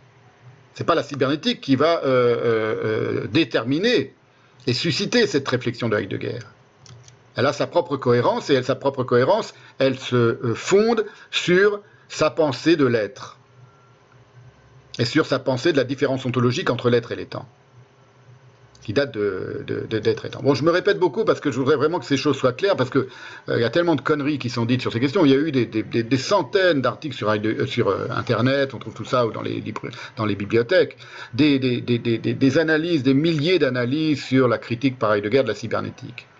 Et euh, je ne sais pas si, quelqu'un a vu en quoi c'était, euh, ça naissait déjà dans, dans, Être étant, et en quoi dans, le, dans la pensée de Heidegger, c'est la même chose. Bon, j'ouvre une petite parenthèse là-dessus. Lorsque des euh, philosophes, ou des, jeunes philosophes, ou des, étudiants vous parlent de Heidegger 1 et Heidegger 2 en reprenant les distinctions de, de Richardson, donc en, disant il y a un Heidegger qui va de, de, être étant jusqu'à sa pensée du tournant, et puis ensuite un autre Heidegger qui est quelque chose qui déjà du temps de Heidegger, de son vivant, qui réfutait complètement. Il y a un cheminement de pensée sur Heidegger, il faut penser ce cheminement. Je veux dire, il faut penser ce que lui appelle cheminement. Et euh, moi, je suis en train de vous en donner, par exemple, une illustration de ce que c'est que ce cheminement de pensée de Heidegger. Il est très cohérent, euh, il est très euh, puissant, il est très profond, et il ne dépend pas des informations que lui envoie la société. Il dépend de ses lectures, de l'ensemble de la tradition métaphysique et de ce qui précède la tradition métaphysique, Héraclite et Parménide, ça on le verra dans la prochaine séance, puisqu'il est question aussi d'Héraclite dans ce texte d'Erich Earl, sur Heidegger et la, et la, cybernétique, mais euh, il ne dépend pas de la manière dont le monde euh, envoie les informations à Heidegger. C'est ça un grand penseur. C'est pour ça que je vous disais tout à l'heure, il y a une forme de prophétie dans, le, la, pensée. Ça ne veut pas dire qu'il n'observe pas le monde. Il l'observe. Il parle des transports en commun, il parle du tramway, il parle de la bombe atomique, on l'a vu il parle de, de, la motocyclette, il parle de tout ce qu'est le, monde contemporain. Mais le monde contemporain ne fait que lui amener des, illustrations de sa, pour sa pensée. Et non pas des impulsions pour sa pensée. Les impulsions de la pensée, elles sont dans les textes. Ça, c'est vrai pour toute pensée. Toute vraie pensée, elle a son origine, elle a son impulsion, elle a son inspiration primordiale dans les textes. Comme pour la peinture, la véritable inspiration de la peinture, ce sont les autres peintres, les peintres qui précèdent. Et la littérature, ce sont les écrivains qui précèdent. Bon. C'est pour ça que je dis que toutes ces réflexions de Heidegger, qui sont à la, source même et au fondement de sa critique de la cybernétique à partir des années 40, jusqu'à la fin de sa vie, elles naissent de la conception heideggerienne de la différence ontologique et concernant le calcul, et tout ce qu'il vient de dire sur le calcul et la dévoration du calcul, très probablement elle naît de sa méditation d'un penseur qui va être primordial toute sa vie et qui n'a aucun rapport avec les cybernéticiens, qu'il précède d'un siècle, à savoir Hölderlin, qui est mort en 1843, donc un siècle exactement avant l'écriture de ce texte. C'est chez Hölderlin que Heidegger a eu, selon moi, la, première impulsion de, la première méditation, l'origine de sa méditation sur l'essence dévorante du calcul, qui elle, par contre, va asseoir sa pensée de la, cybernétique. Car en effet, la formule qui introduit la réflexion de Heidegger sur le calcul, que je viens de vous lire, longuement, lentement, qui dit alles rechnen, tout calculer. Elle ne peut manquer de faire penser à un passage de l'Hyperion de Hölderlin, je vais vous le mettre sous les yeux, que j'ai d'ailleurs cité lors des séances du séminaire qui était consacré à la manière dont Heidegger a eu ses paupières dessillées concernant les Allemands de son temps. Et là, nous sommes toujours en 1943, nous sommes dans cette période précise où il commence à, comprendre ce qui est en train d'avoir lieu. Et où il, est complètement euh, déshypnotisé, désensorcelé vis-à-vis de, de l'Allemagne de son temps et surtout vis-à-vis du nazisme. C'est en 1953. Voilà ce qu'écrivait Hölderlin dans Hyperion. Je vous ai souligné en rouge les passages que je vais vous lire maintenant. Et à mon avis, c'est là que Heidegger a eu euh, sa première euh, euh, impulsion pensive concernant ce Alles le tout calculé. C'est-à-dire le fait que le calcul se dévore en lui-même ne peut pas s'empêcher de calculer. Le calcul, ce n'est pas une partie de la logique qui s'appliquerait à une partie du monde. Et voilà ce qu'écrit Hölderlin. Il parle des Allemands. Donc Hyperion revient en Allemagne, il écrit à Bellarmin, et voilà ce qu'il écrit. Des barbares de longue date, rendus plus barbares encore par leur zèle, leur science et leur religion même, profondément incapables de sentir le divin, trop corrompus pour comprendre le bonheur des grâces sacrées, aussi offensants pour une âme délicate par leurs excès que par leurs insuffisances, creux et discords comme les débris d'un vase jeté au rebut, deux points, voilà, mon bel Armin, quels furent mes consolateurs. Il parle de son arrivée après un long séjour, hors d'Allemagne, en Allemagne. Et donc il parle des Germains et des Allemands de son temps.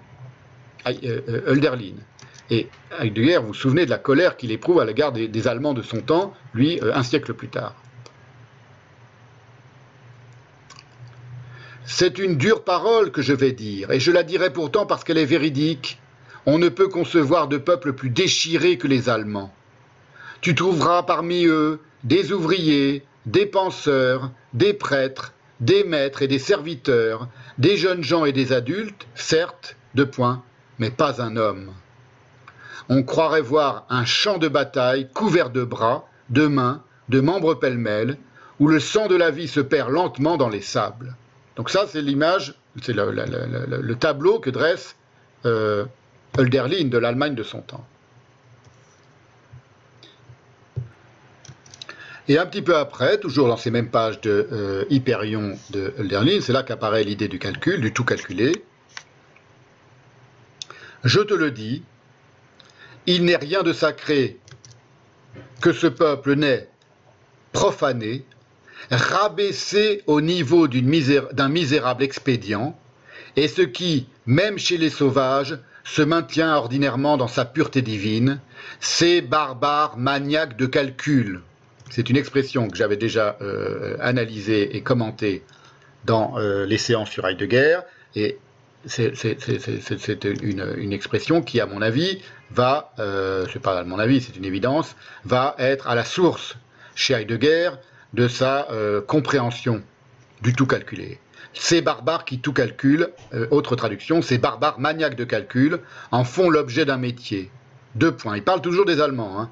Comment agirait-il autrement?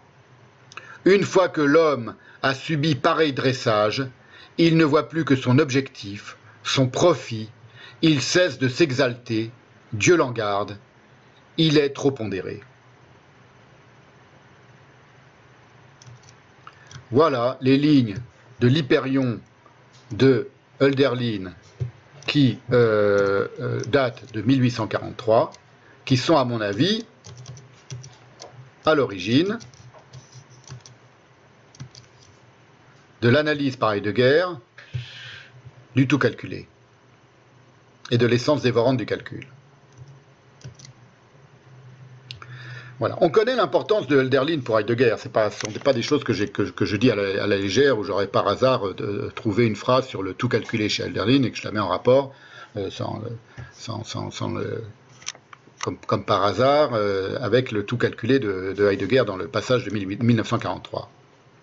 Il se trouve que euh, Jacques Derrida, dans l'entretien qu'il a donné à Dominique Janicot, ce sont les, entretiens de Dominique Janicot sur Heidegger en France, euh, dit à un moment, j'ouvre une petite parenthèse là-dessus pour montrer à quel point la pensée de Hölderlin est, beaucoup plus importante que la pensée de la cybernétique pour Heidegger. Mais c'est la pensée de Hölderlin qui, à mon avis, lui a, euh, chez, Heidegger permis de, enfin, lui a offert un un, soutien essentiel pour penser la cybernétique, pas seulement la cybernétique, mais pour penser la cybernétique. Euh, donc dans ce texte, euh, euh, Derrida, a un, un, entretien très intéressant avec Dominique Janicot, et il dit à un moment, Heidegger a parlé de cybernétique toute sa vie. C'est une phrase qui sera reprise, on verra la semaine, prochaine, la prochaine fois, par Erich Earl pour, euh, pour, souligner le fait que Heidegger aurait été d'une certaine manière euh, obsédé par la cybernétique. Il reprend cette phrase de Derrida sans la commenter, sans plus la commenter, et Derrida dit Heidegger a parlé de cybernétique toute sa vie. Je, je fais cette parenthèse sur Derrida parce qu'en réalité, il a parlé et il a pensé à Hölderlin toute sa vie. C'est là que je vais en venir. Mais du coup, je euh, reviens sur cette question de, savoir si Heidegger aurait toute sa vie pensé à la cybernétique, comme l'a formulé euh, Derrida, dans cet entretien avec Janico, qui date de 2000, 2000 euh, et quelques, je ne me souviens plus, de tout début des années 2000. Formulé ainsi par Derrida, c'est parfaitement inexact. C'est pas vrai que Heidegger a parlé de cybernétique toute sa vie. Heidegger a pensé toute sa vie à ce à quoi la cybernétique s'est substituée pour, la détruire, à savoir la pensée, la pensée essentielle, la pensée de l'être. Alors ça, oui. Heidegger a parlé et a pensé toute sa vie à ce contre quoi la cybernétique allait s'attaquer. Il n'a pas parlé toute sa vie de la cybernétique, c'est pas la même chose, vous comprenez. Et on verra dans la séance prochaine que McCulloch était euh, passionné par Sein und Zeit. McCulloch était à l'origine des, séances de, Massy, séances massives de New York qui, ont débuté en 1942 jusqu'à 1953 et où s'est élaborée la euh, cybernétique, qui était un des grands fondateurs de la, de la, pensée cybernétique. Il était passionné de philosophie, il était passionné de Heidegger, et on verra la prochaine fois, d'une certaine manière, il s'est construit euh, plus ou moins consciemment euh, contre Heidegger et contre la pensée de, Heidegger, et non pas Heidegger contre la cybernétique. Donc il y a une inversion des, choses par Erich Tout ça, la, semaine on verra. C'est pour ça que c'est important aujourd'hui d'insister sur ces choses-là et de bien les voir en détail, parce que euh, ça permettra de comprendre beaucoup de choses la, prochaine fois. Je vous cite cette phrase de, euh, Derrida parce qu'il est beaucoup plus vrai de dire que Heidegger a parlé, entre guillemets, de Hölderlin et a pensé avec Hölderlin toute sa vie, comme je suis en train de de vous le dire maintenant.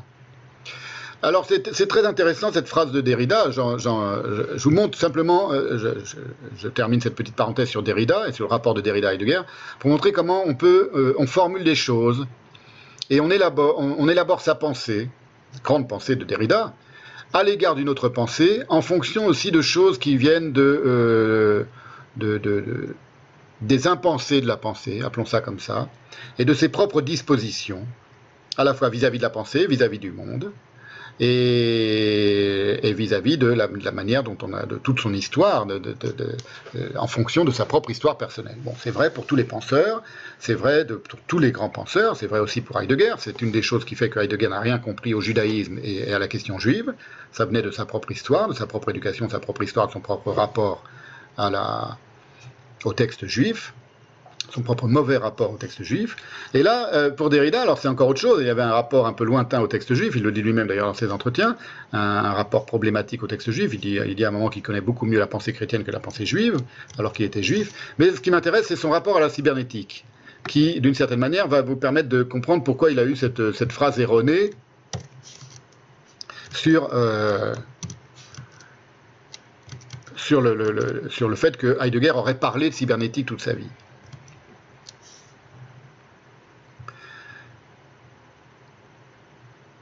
Derrida admet dans cet entretien que euh, lui-même n'avait pas, à l'égard de la cybernétique, les préventions de Heidegger. Et euh, euh, cette affirmation qu'Heidegger a parlé de cybernétique toute sa vie, donc Derrida dit d'une part que lui, que, Heidegger avait des préventions contre la cybernétique, il en a parlé toute sa vie, ce sont les deux affirmations de, Derrida qui sont erronées selon moi, et il explique que lui-même n'avait pas cette prévention à l'égard de la cybernétique, pour des raisons personnelles, mais selon moi, c'est parce qu'il n'a pas bien compris le cheminement de Heidegger vis-à-vis de la technique. Derrida, je connais, je connais pas bien, je connais pas du tout même d'ailleurs la, pensée de Derrida, mais j'ai l'impression là dans cet entretien qu'on s'aperçoit qu'il y a des, une manière, il le dit d'ailleurs à un moment qu'il lit, lit moins Heidegger euh, de manière minutieuse euh, dans ces dernières années, donc c'était vers la fin de sa vie, que autrefois quand il s'est passionné pour Heidegger. Donc il dit lui-même qu'il a un rapport un peu plus euh, distant à la pensée de Heidegger. C'est pas pas du tout une critique. C'est pour montrer qu'à mon avis, euh, euh, il n'a pas bien perçu la cohérence de la pensée de la technique par Heidegger et, et, il n'a pas vu ce que je suis en train maintenant d'essayer d'expliquer, à savoir que moi-même j'ai découvert comment dire, en étudiant minutieusement cette, cette, partie de la pensée de Heidegger, il n'a pas bien vu cette cohérence, et c'est pour ça qu'il va dire ce qu'il peut dire maintenant, à savoir que Heidegger aurait pensé parler de la cybernétique toute sa vie. Voilà ce qu'exprime Derrida comparant son propre rapport à la technique avec celui de Heidegger, et vous allez voir que ça signifie que, d'une certaine manière, euh, Derrida euh, n'a pas pensé intensément la cybernétique. Il, voit des choses, il comprend des choses, et d'une certaine manière, il ne, parvient pas à la penser euh, très lucidement, contrairement à Heidegger, qui était très lucide sur la cybernétique, y compris à la fin de sa vie. Et il résume l'attachement enfin, il résume la différence de, sa position vis-à-vis de la technique et vis-à-vis de la cybernétique par rapport à celle de Heidegger, en le résumant à une sorte d'attachement pour le monde des livres, qui serait la position de Heidegger, davantage que pour le monde des machines post-livresques, dit euh, Derrida. Je vous montre le, le passage, je vous le lis en même temps. C'est très intéressant, c'est pas pour dire que Derrida s'est trompé, c'est très intéressant pour montrer comment, euh, à partir d'un certain rapport, euh, d'une certaine histoire personnelle, on va pouvoir ou ne pas pouvoir penser certaines choses et on va se mettre à penser dans une certaine direction plutôt que dans une autre. Voilà ce qu'écrit Derrida. Donc c'est toujours dans ce tome 2 de Heidegger en France par Dominique Janicot, qui est une série d'entretiens avec des grands philosophes et de, pour, comprendre et pour leur faire parler de leur rapport à Heidegger.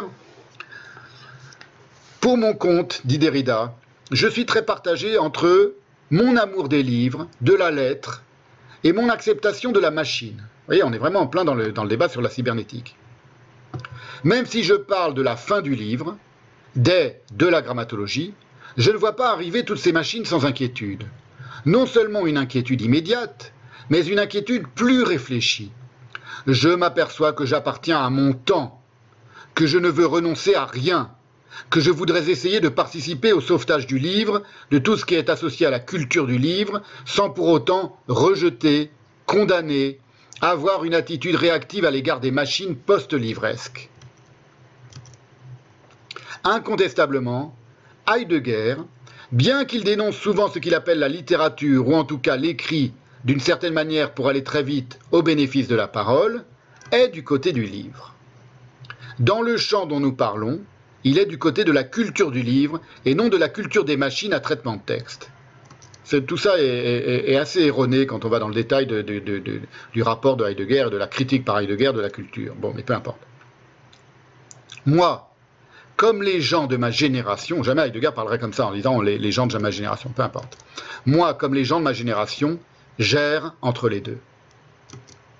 Voilà, je fais juste une parenthèse. Un, grand penseur, c'est pour, euh, euh, Derrida quelque chose qui est. Alors, c'est formulé peut-être de manière orale lors de l'entretien, mais c'est quelque chose qui montre qu'il euh, ne réfléchit pas au moment où il dit ça, parce qu'un grand penseur, par définition, il n'appartient pas à sa génération. C'est un dégénéré. C'est là que Heidegger est très fort, continue Derrida. Il pense ce qui arrive et même le danger de ce qui arrive. Il a parlé de, cybernétique toute sa vie. Il veut, probablement dire, à partir du moment où il a commencé à parler de cybernétique, il ne s'est plus arrêté jusqu'à la fin de sa vie. Ça, c'est vrai. Il est sûr qu'il a, à sa manière, pensé la chose. il n'est pas nécessaire d'avoir le goût ni d'être expert de la chose technique pour penser la technique, quelquefois plus puissamment que les technologues ou les techniciens. Et je crois que Heidegger a pensé en fait ce qui arrive du côté de la technique. Donc c'est euh, tout à fait euh, exact, il a raison, il a bien compris. Donc euh, Derrida, c'est pas un sot, il a vu, il a vu, il a compris que Heidegger avait, tout compris d'une certaine manière de la technique et de ce qui est en train d'arriver, mais il avoue que lui-même, il n'est pas dans le même rapport à la technique. C'est intéressant, c'est étrange. Et lorsqu'on dit euh, qu'il il appartient, lorsqu'il dit qu'il appartient à cette génération et qu'il est aussi fasciné ou intéressé par les machines post-livresques, ça signifie pas que pour penser la technique, on doit s'en détacher intégralement. Nous sommes, euh, je suis en ce moment en train de parler à une machine post-livresque, qui est, une machine euh, morte, c'est ce petit écran, vous voyez, cet ordinateur qui est détestable par certains, par certains aspects. Le simple fait de parler par un ordinateur, c'est un, aspect détestable. Mais ce dont je parle ne dépend pas de l'ordinateur. Et ne dépend, pas, ne dépend pas de mon rapport quotidien aux ordinateurs et aux machines, comme tout le monde aujourd'hui désormais. Donc moi, je ne dirais pas, comme, euh, comme euh, Derrida, que parce que j'appartiens à une certaine génération, je suis dans un certain rapport aux machines qui va influencer ma pensée des machines. Pas du tout. Et ça ne veut pas dire non plus pour ça que je déteste me, servir des machines. La, détestation, ça ne pense pas plus que l'amour ou que la fascination. Elles sont là, je les utilise, elles sont à ma, disposition, j'en ai besoin, pour certains usages, je les utilise, comme j'utilise une voiture, comme j'utilise une moto, ou comme j'utilise parfois l'avion. Ça n'a rien à voir avec ce que je peux dire, ce que je peux penser de l'invention de l'avion et du déploiement de l'avion et de l'importance de l'avion dans le monde contemporain. en général, penser de manière critique. Même chose pour les ordinateurs, même chose pour la cybernétique, même chose pour tout. Voilà, c'est juste une petite parenthèse sur Derrida, comme j'ai trouvé cette phrase sur, euh, euh, sur Heidegger et la cybernétique, j'ai voulu en, parler euh, maintenant. Donc moi j'insiste sur Hölderlin comme contrepoint pensif chez Heidegger de la dialectique, c'est-à-dire de cet événement de pensée que représente la science de la logique de Hegel. On va le voir maintenant, en détail.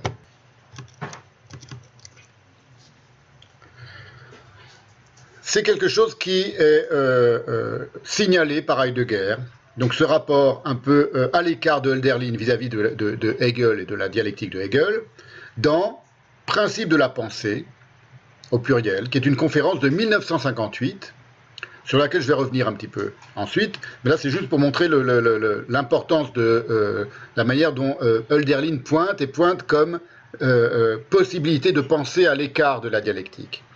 C'est au moment où Heidegger, donc dans Principe, dans ce texte qui s'intitule en français Principe de la pensée, où Heidegger évoque la méditation poétique de Hölderlin. Donc Hölderlin, c'est toujours pour vous confirmer que pour Heidegger, la grande pensée poétique, évidemment, elle a, comme nom propre Hölderlin, et elle est une grande et une véritable pensée de l'être parce qu'elle n'est pas philosophique et parce qu'elle n'est pas dialectique.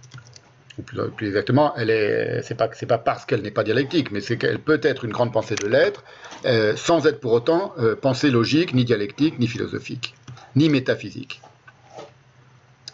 Il parle donc de la méditation poétique de Hölderlin, qui, toujours selon Heidegger, tout en se mouvant dans le cercle de la dialectique inauguré par Fichte, Schelling et Hegel, est, dit Heidegger, la méditation poétique de Lénine, la plus intensément concernée par ces profondeurs insondées de la dialectique. La méditation poétique de euh, Hölderlin est celle qui est la plus intensément concernée par les profondeurs insondées, insondées de la dialectique donc et de la logique. Et c'est cela, ces profondeurs incendées, ce qu'il appelle les profondeurs incendées, sur lesquelles se, euh, penche la méditation et, euh, poétique de Hölderlin, qui sont la véritable affaire de la véritable pensée pour Heidegger. Et on retrouve l'insondable de tout à l'heure, à quoi, à quoi le calcul ne, l'incalculable et l'insondable, sur quoi le calcul n'a pas prise. Voyez? Là où se meut Heidegger, donc, ce n'est pas dans une sorte de mano à mano, voire de gigantomachie, avec la technique et la cybernétique, auquel en réalité sa pensée ne doit rien. Il pense la technique et la cybernétique, mais sa propre pensée ne, leur doit rien à Heidegger. La pensée de Heidegger ne doit rien à la cybernétique et à la technique. C'est dans les profondeurs insondées, insondées, pardon, les profondeurs insondées, ce sont les mots de Heidegger à propos de Hölderlin, de la métaphysique, ce qu'il appelle aussi, ce qu'il appellera aussi dans d'autres textes l'impensé, qu'est le lieu de la pensée de Heidegger? Et c'est depuis ce lieu qu'il porte sa pensée sur ce qui arrive au monde, à son époque, mais qui est en train de nous arriver aussi, de déferler sur nous aujourd'hui. Et ce que le monde fait arriver aux hommes. Et c'est une pensée, je vous l'ai dit, qui elle-même a ses propres impensées, bien sûr, concernant les juifs notamment. Mais cela, Derrida, dans l'entretien que, que je viens de citer, il avoue, à propos par exemple de la thèse de Marlène Zarader sur l'impensée euh, hébraïque, appelons-le comme ça, chez Heidegger, qu'il la trouve très convaincante, mais qu'il n'a pas les moyens de l'examiner, parce qu'il ne connaît pas la pensée juive. Derrida. Voilà, c'est juste pour vous dire que toute pensée a ses impensées. Euh, c'est pas possible une pensée, ça n'existe pas, une pensée qui n'est pas ses propres impensées, qui n'est pas d'impensée, et toute grande pensée a, peut-être de grands euh, abîmes impensés, qui, d'une certaine manière, parfois, enfin, qui peuvent, aussi la sustenter, qui peuvent aussi la faire euh, euh, s'ébranler ou branler ou échouer, ou s'échouer, mais qui peuvent aussi la sustenter.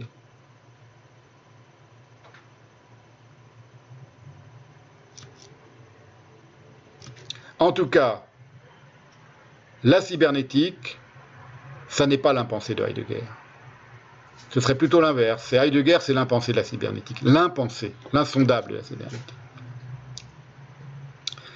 Les réflexions de Heidegger, donc sur la logistique, qui va l'amener du coup à réfléchir à la cybernétique, elles s'enracinent, hein, pour résumer tout ce que je viens de vous dire depuis maintenant quelques, quelques temps, elles s'enracinent sur des considérations qui concernent la logique, on l'a vu, le calcul et la pensée.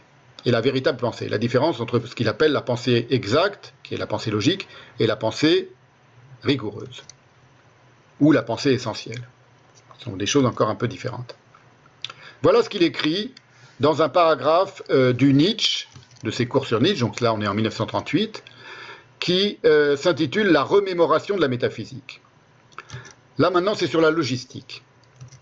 La promotion de la logistique au rang de la logique est le signe de l'abaissement de la pensée.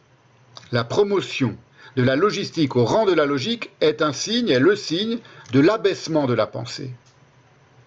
La logistique revient à organiser l'ignorance absolue quant à l'essence de la pensée, admis que la pensée, conçue essentiellement, est ce savoir qui projette, lequel, dans la sauvegarde de l'essence de la vérité, s'épanouit à partir de l'être. La véritable pensée, elle s'épanouit à partir de l'être. La logistique, qui est d'une certaine manière la, part guerrière, la part, euh, euh, militante et militaire et agressive de la logique qu'elle remplace, à la elle finit par se substituer, elle, s'organise comme ignorance absolue de la pensée essentielle. Vous voyez, c'est dit clairement par Heidegger, c'est-à-dire que la logistique, c'est-à-dire la définition de la logistique, c'est la science pratique du calcul. La science pratique du calcul, c'est la définition classique de la logistique.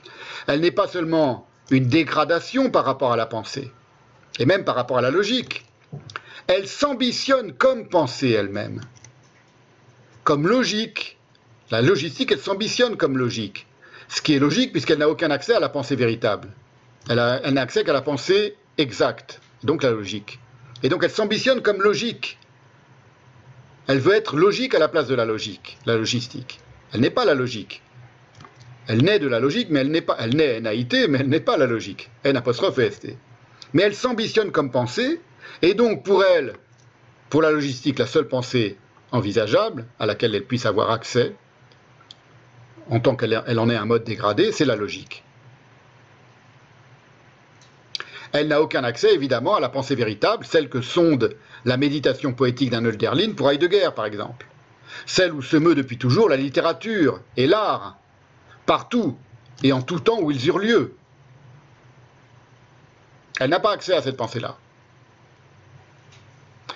Mais c'est en tant qu'elle s'ambitionne comme pensée à propos de quoi elle ne peut rien savoir, qu'elle organise cette absence de pensée. Elle organise l'absence de pensée, dit Heidegger. Il faut comprendre ce que cette phrase veut dire. L'ignorance absolue quant à l'essence de la pensée, dit-il, la logistique.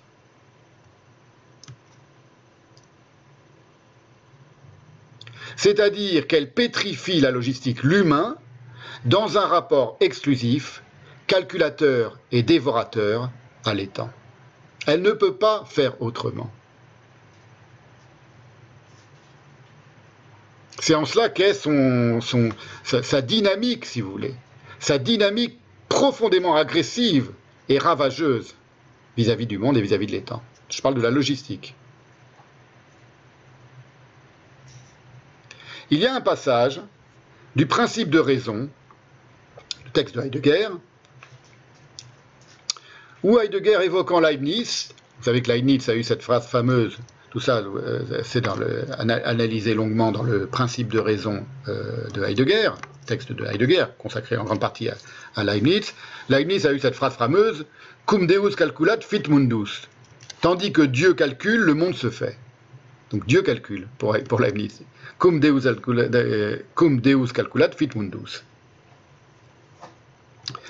Voilà. Le principe de raison, je le rappelle simplement, c'est un principe logique. C'est, en latin, nil est sine ratione, c'est-à-dire qu'on traduit rien n'est sans raison. Il n'y a, a, rien qui soit sans raison, qui n'est pas sa raison d'être.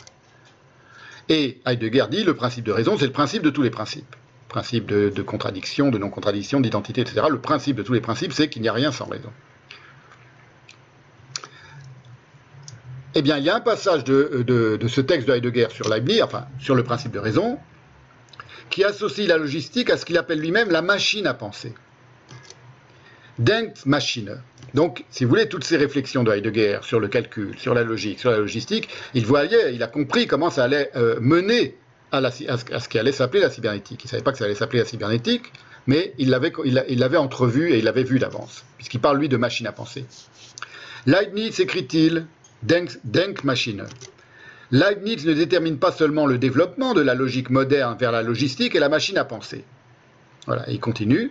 Alors c'est un texte assez tardif, le principe de raison, c'est un texte, c'est une conférence qui a été faite à Brême en 1956. Donc il sait déjà ce que c'est que la machine à penser dans le, dans le, dans le fantasme, euh, euh, ce qu'on appelle aujourd'hui l'intelligence artificielle, dans le fantasme de la logistique. Et il est évident que là, en 1956, lorsqu'il parle de Denkmaschine, il cible la cybernétique, Heidegger. Là, c'est sûr. Il a la cybernétique en vue. Et il évoque d'ailleurs les machines électroniques à penser et à calculer dans ce même texte, donc qui date de 1956, le principe de raison, à propos de la traduction d'expressions latines en allemand qui date du XVIIe siècle, lorsque par exemple euh, euh, euh, la présence, va devenir Dasein, qui sont des traductions qui qualifient de bonne venue. Elles ont une bonne venue, ces traductions. Mais il va dire aujourd'hui, il n'y a plus rien qui, soit de bonne venue dans, la manière dont le monde se réorganise. Voilà, ce qu'il explique. Aujourd'hui, plus rien ne vient ni ne se forme chez nous. Il n'y a plus de bonnes venues, de choses qui nous viennent historialement du passé et qui soient de bonnes venues. Pourquoi? Parce que nous manquent les possibilités d'un commerce de pensée avec une tradition qui nous éveille et nous aide. Parce qu'au lieu d'un pareil commerce, nous livrons notre langage au procédé des machines électroniques à penser et à calculer. C'est là qu'apparaît l'expression. Ce dernier, deux points. Ce dernier événement, le fait de livrer notre langage aux machines à calculer et à penser, ce dernier événement va conduire la technique et la science contemporaine à des méthodes entièrement nouvelles et aussi à d'immenses succès. Méthodes et succès qui vraisemblablement mettront fin à la pensée méditative comme à une chose inutile et dont en conséquent on peut fort bien se passer. Ça, il écrit ça en 1956. Vous voyez, donc quand je vous dis qu'il y a chez Heidegger la conscience que la pensée technique, la logique qui sous-tend la pensée technique, elle est en guerre contre la véritable pensée, c'est pas, pas une métaphore, il le dit. Il le dit de différentes manières et il le dit depuis très longtemps. Et il le dit d'une certaine manière depuis être étant. Et cette expression machine à penser, qui là désigne évidemment la cybernétique, Elle n'est pas inédite chez Heidegger. J'avais déjà cité un passage, je vais vous le reciter aujourd'hui. Elle apparaît bien en amont de 1956, donc dans les cahiers noirs des années 1939-1941. Donc il n'y a même pas eu les premières conférences Massy de Massy à New York. Le mot cybernétique n'existe pas, il ne peut pas en avoir entendu parler. Et voilà ce qu'il écrit. Je vous l'avais lu, mais je vous le relis, c'est un passage extraordinaire qui est au cœur d'une vigoureuse critique du nazisme dans les cahiers noirs, 1939-1941. Du national-socialisme, écrit Heidegger, au rational-socialisme. Il met en rapport les deux. National-socialisme, le nazisme, rational-socialisme. C'est-à-dire à la prise en compte et mise en bilan comptable de l'être ensemble des diverses humanités en elles-mêmes et dans leurs rapports mutuels.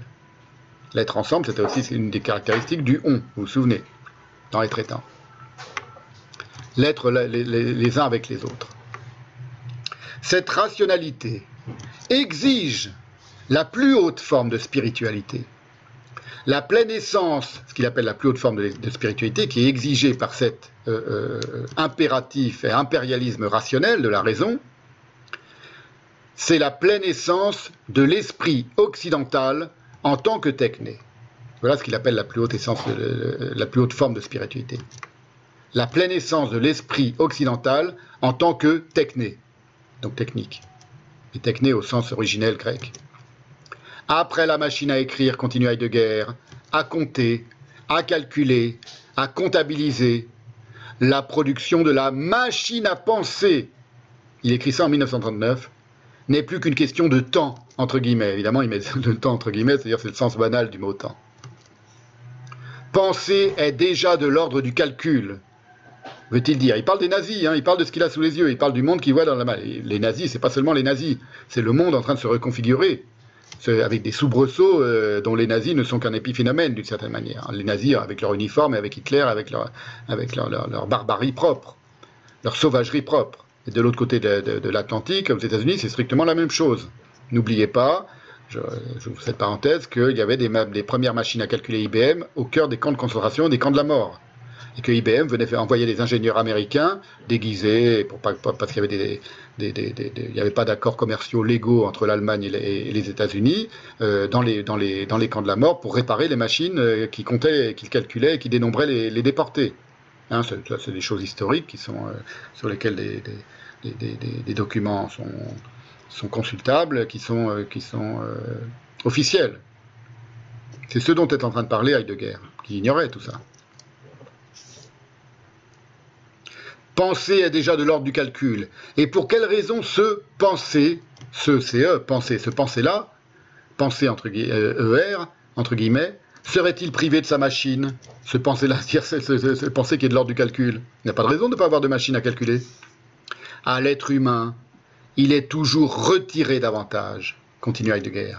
Même la pensée, et depuis longtemps la pensée qui s'attache à méditer le sens à l'être humain est retiré toujours davantage, même la pensée qui s'attache à méditer le sens, donc la vraie pensée, la pensée essentielle, la pensée questionnante, qui s'attache à méditer le sens.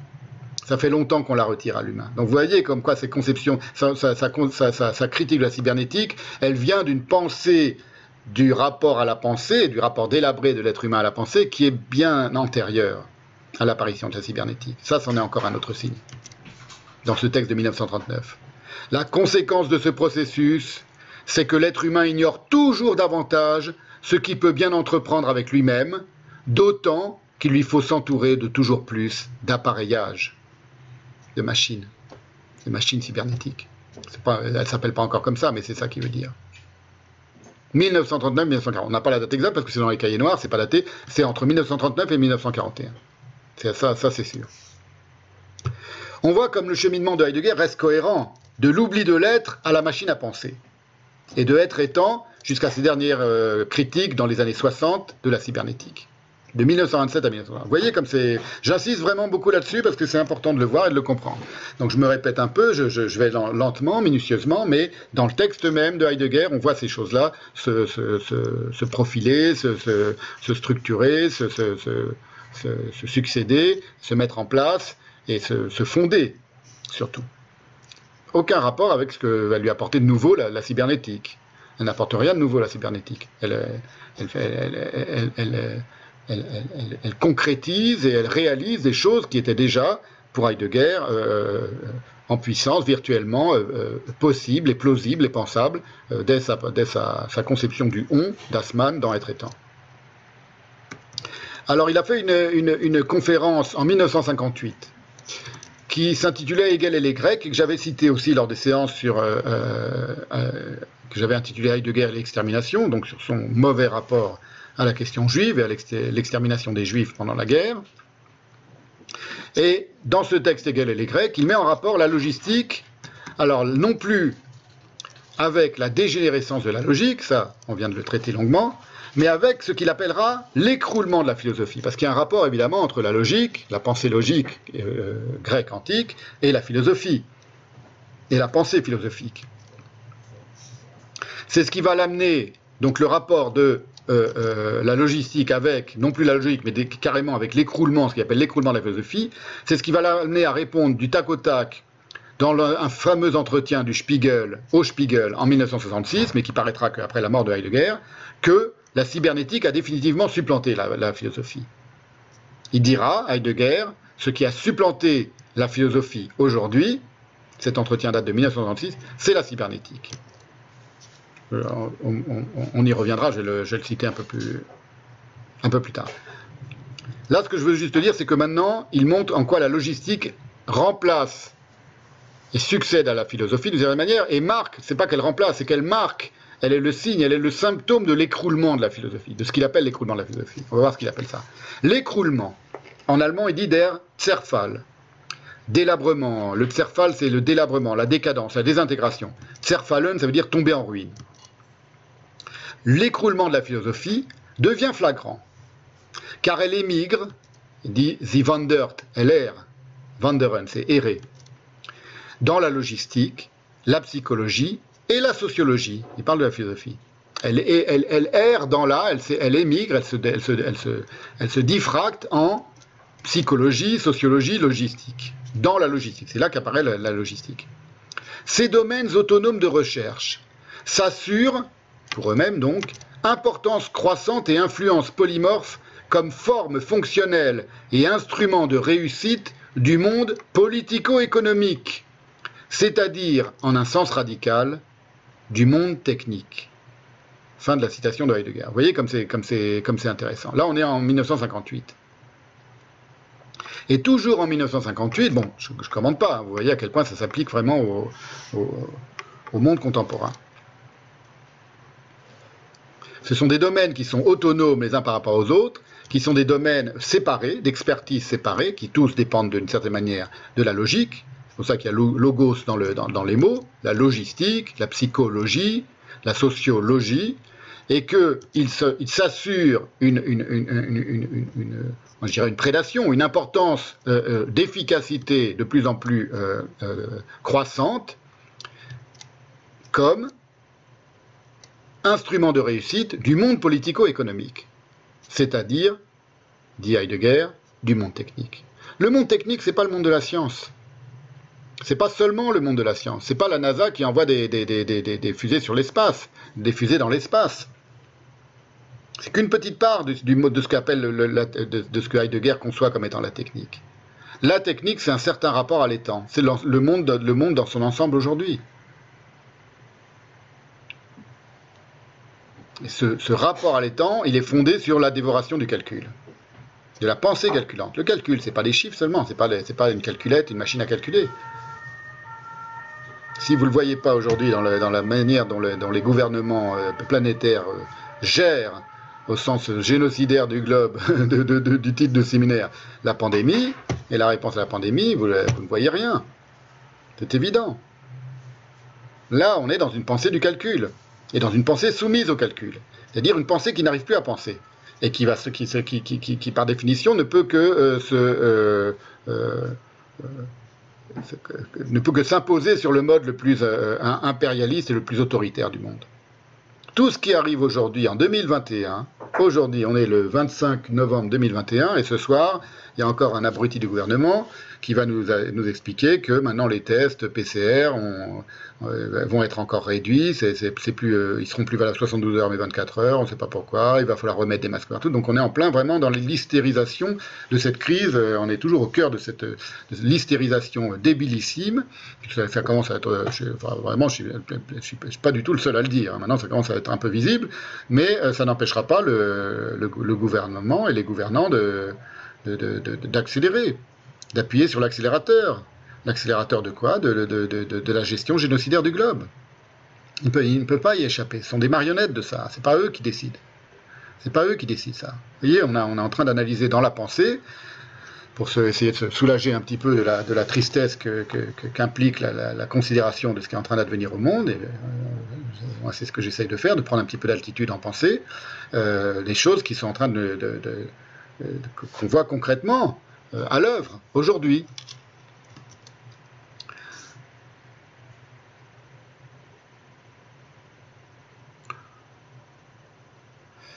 Et toujours en 1958, Heidegger va, euh, euh, c'est le, fameux texte Principe de la pensée dont je, vous ai cité quelques lignes et sur lequel je reviens maintenant, il va publier, donc c'est dans une revue de psychologie, un texte qu'il qu intitule Les principes de la pensée où il va tracer une ligne de partage essentielle entre la logique et la pensée, pour montrer comme ces choses sont importantes pour Heidegger et comme elles viennent de loin.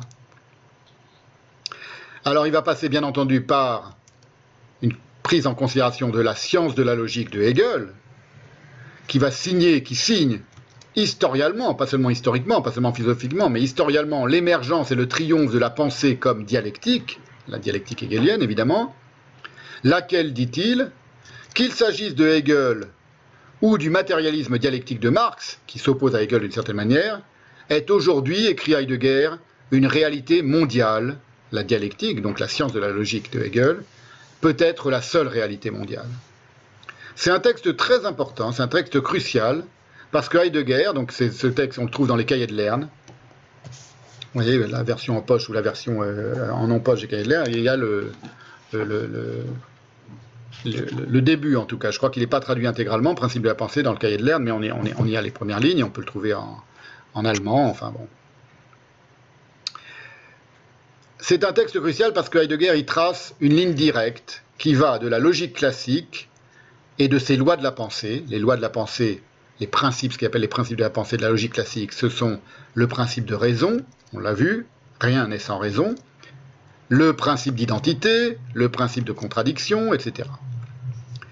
Et il va tracer donc une ligne qui va de la logique classique avec ses, principes de pensée jusqu'à la technique contemporaine sous la figure la plus inquiétante de l'exploitation de l'énergie atomique.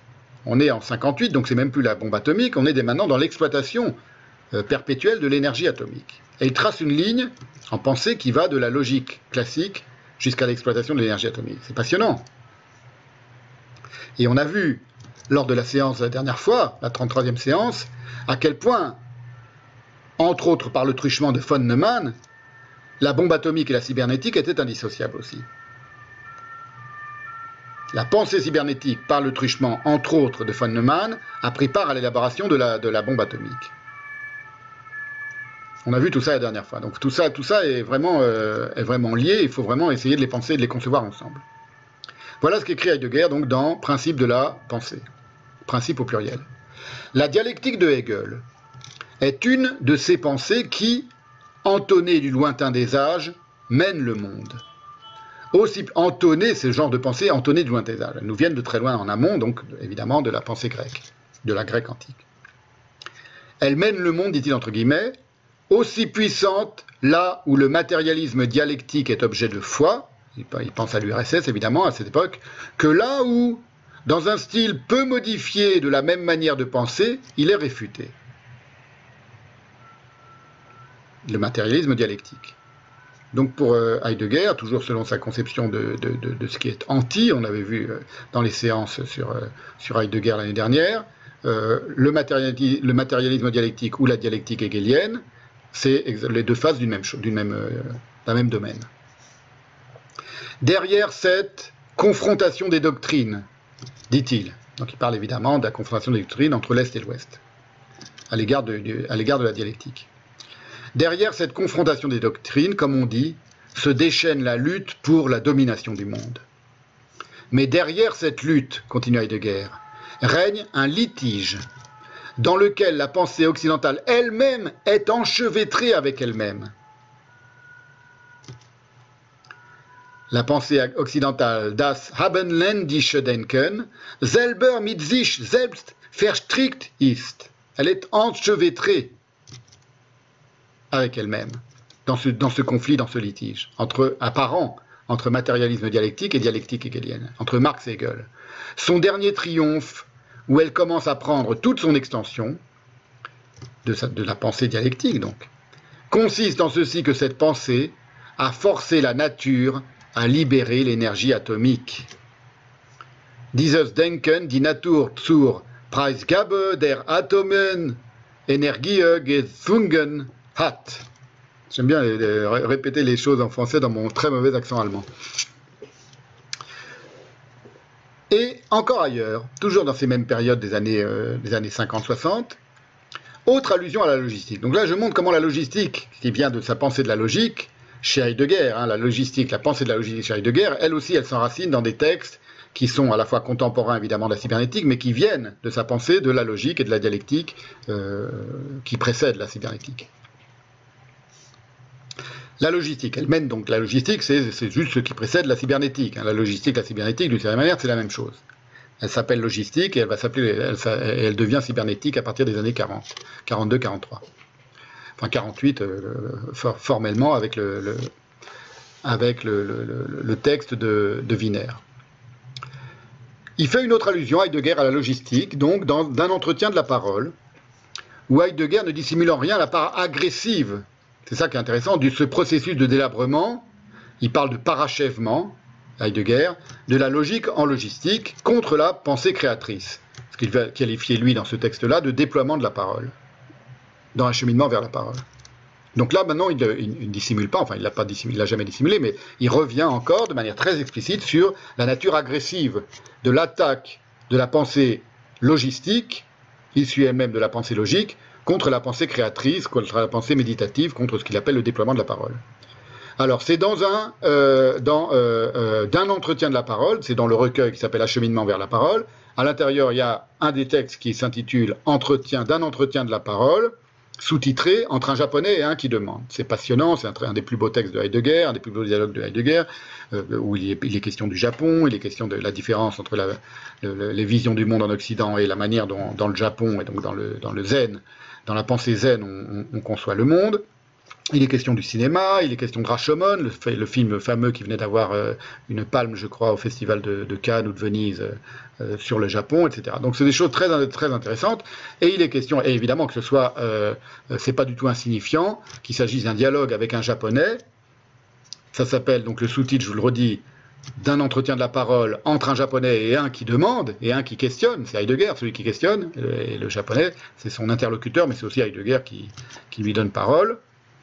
Quand on sait comment les japonais furent les premiers, parmi tous les humains de la Terre, à être confrontés à l'énergie atomique. On sait comment ils ont été confrontés à l'énergie atomique des japonais. Donc c'est pas inintéressant non plus qu'ils parlent de l'énergie atomique et qu'ils reviennent là-dessus dans, le, dans cet entretien-là. Voilà ce qu'il est dit. La domination, encore la domination, Herrschaft, toujours le même mot, intacte de la métaphysique. Donc c'est la métaphysique qui exerce sa domination. Métaphysique, pour Heidegger, c'est la, philosophie. Hein, c'est de Platon jusqu'à Hegel, c'est l'histoire de la philosophie. S'organise, même là où nous ne l'attendons pas, dans le parachèvement, il dit plus le délabrement, il dit plus l'écroulement, le parachèvement de la logique en logistique. C'est la même chose, hein ça veut dire la même chose. Le parachèvement de la logique en logistique der Ausbildung der Logik zur Logistik. Et le, le, le, japonais, enfin son interlocuteur, lui dit Vous y voyez un processus métaphysique dans ce parachèvement? Bien entendu, répond celui qui demande. Alors là, en l'occurrence, c'est celui qui, qui, qui, répond. Et l'attaque contre le déploiement de la parole, der Angriff, l'attaque, j'en avais parlé aussi dans les séminaires de l'année dernière, gegen das Wesen der Sprache, contre le déploiement de la, parole, qui se dissimule dans ce processus, peut-être la dernière attaque venant de ce côté, reste inaperçue. bon, il ne parle pas exactement de la. Il parle cite pas à ce moment-là la bombe atomique ni l'énergie atomique, mais bon, je l'ai dit, c'est pas. Euh, c'est pas. Euh, euh, c'est pas insu et c'est pas, c'est, pas inconscient dans le fait qu'il s'adresse à un japonais, évidemment. Il parle d'attaque, l'attaque contre le déploiement de la parole. Ce qui permet donc à Heidegger de relier la logistique à la cybernétique, c'est ce caractère à la fois d'offensive contre la pensée, d'offensive, Angriff, d'attaque contre la pensée, et son aspect, et c'est là c'est en cela que la logistique et la cybernétique, c'est que la forme la plus contemporaine de la logistique, son aspect de processus en train de se diffracter, de se métastaser même dans tous les domaines d'expertise sur les temps. Ça, c'est une des choses qui, caractérise la logistique et qui va caractériser encore plus la cybernétique. C'est qu'elle se diffracte en différents domaines d'expertise. Ces domaines autonomes, c'est ce qu'il disait déjà dans Hegel et les Grecs, que je viens de citer tout à l'heure, tout de suite, ces domaines autonomes de recherche s'assurent importance croissante et influence polymorphe. Vous vous souvenez, c'est la phrase que j'ai soulignée déjà tout à l'heure dans Hegel et les Grecs.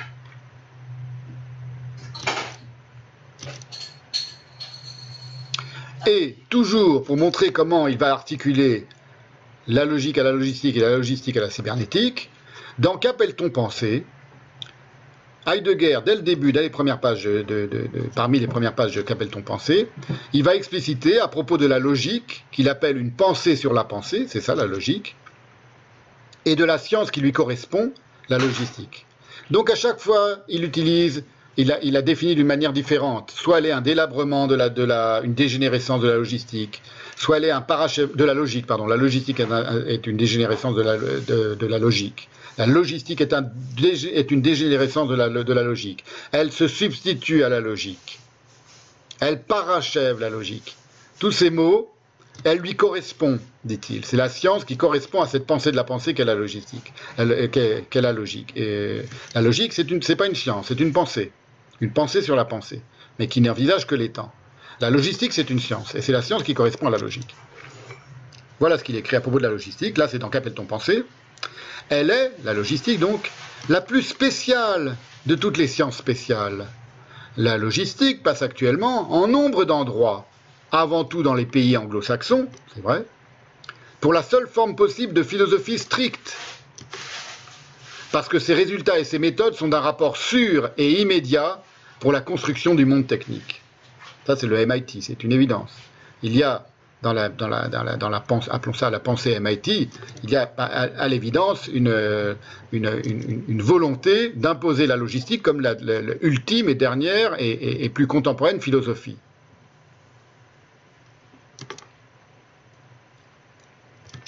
Et les gens qui aujourd'hui philosophent les contemporains, les philosophes contemporains d'aujourd'hui, dans leur immense majorité, sont en réalité des cybernéticiens qui s'ignorent.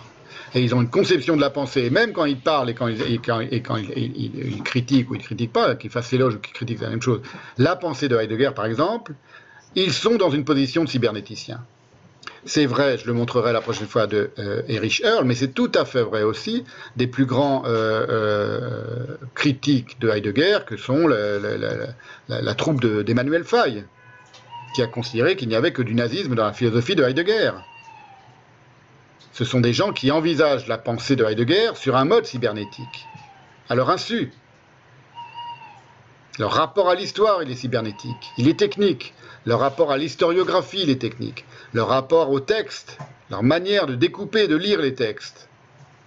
Il est cybernétique, il est technique, il n'est pas questionnant, il est calculateur.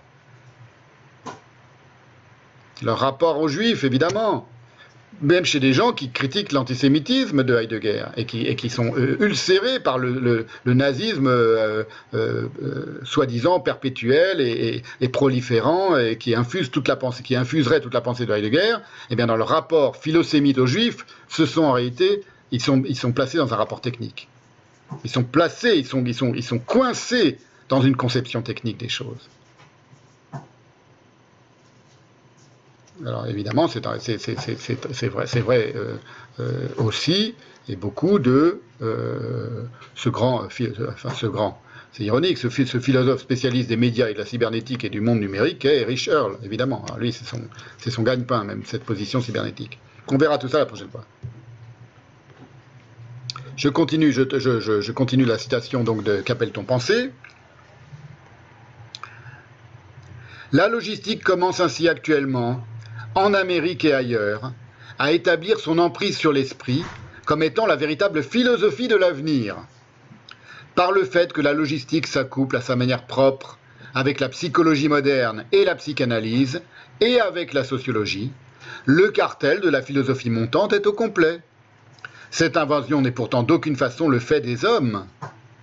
Ce sont plutôt ces disciplines qui participent au destin d'une puissance qui vient de loin et pour laquelle peut-être les termes grecs poiesis, la poésie, et techné, la technique, restent les vocables convenables, à condition qu'ils désignent, pour nous qui pensons, cela qui donne à penser. Et aussitôt après, Heidegger va expliquer ce qu'il entend par ce qu'il appelle pensée.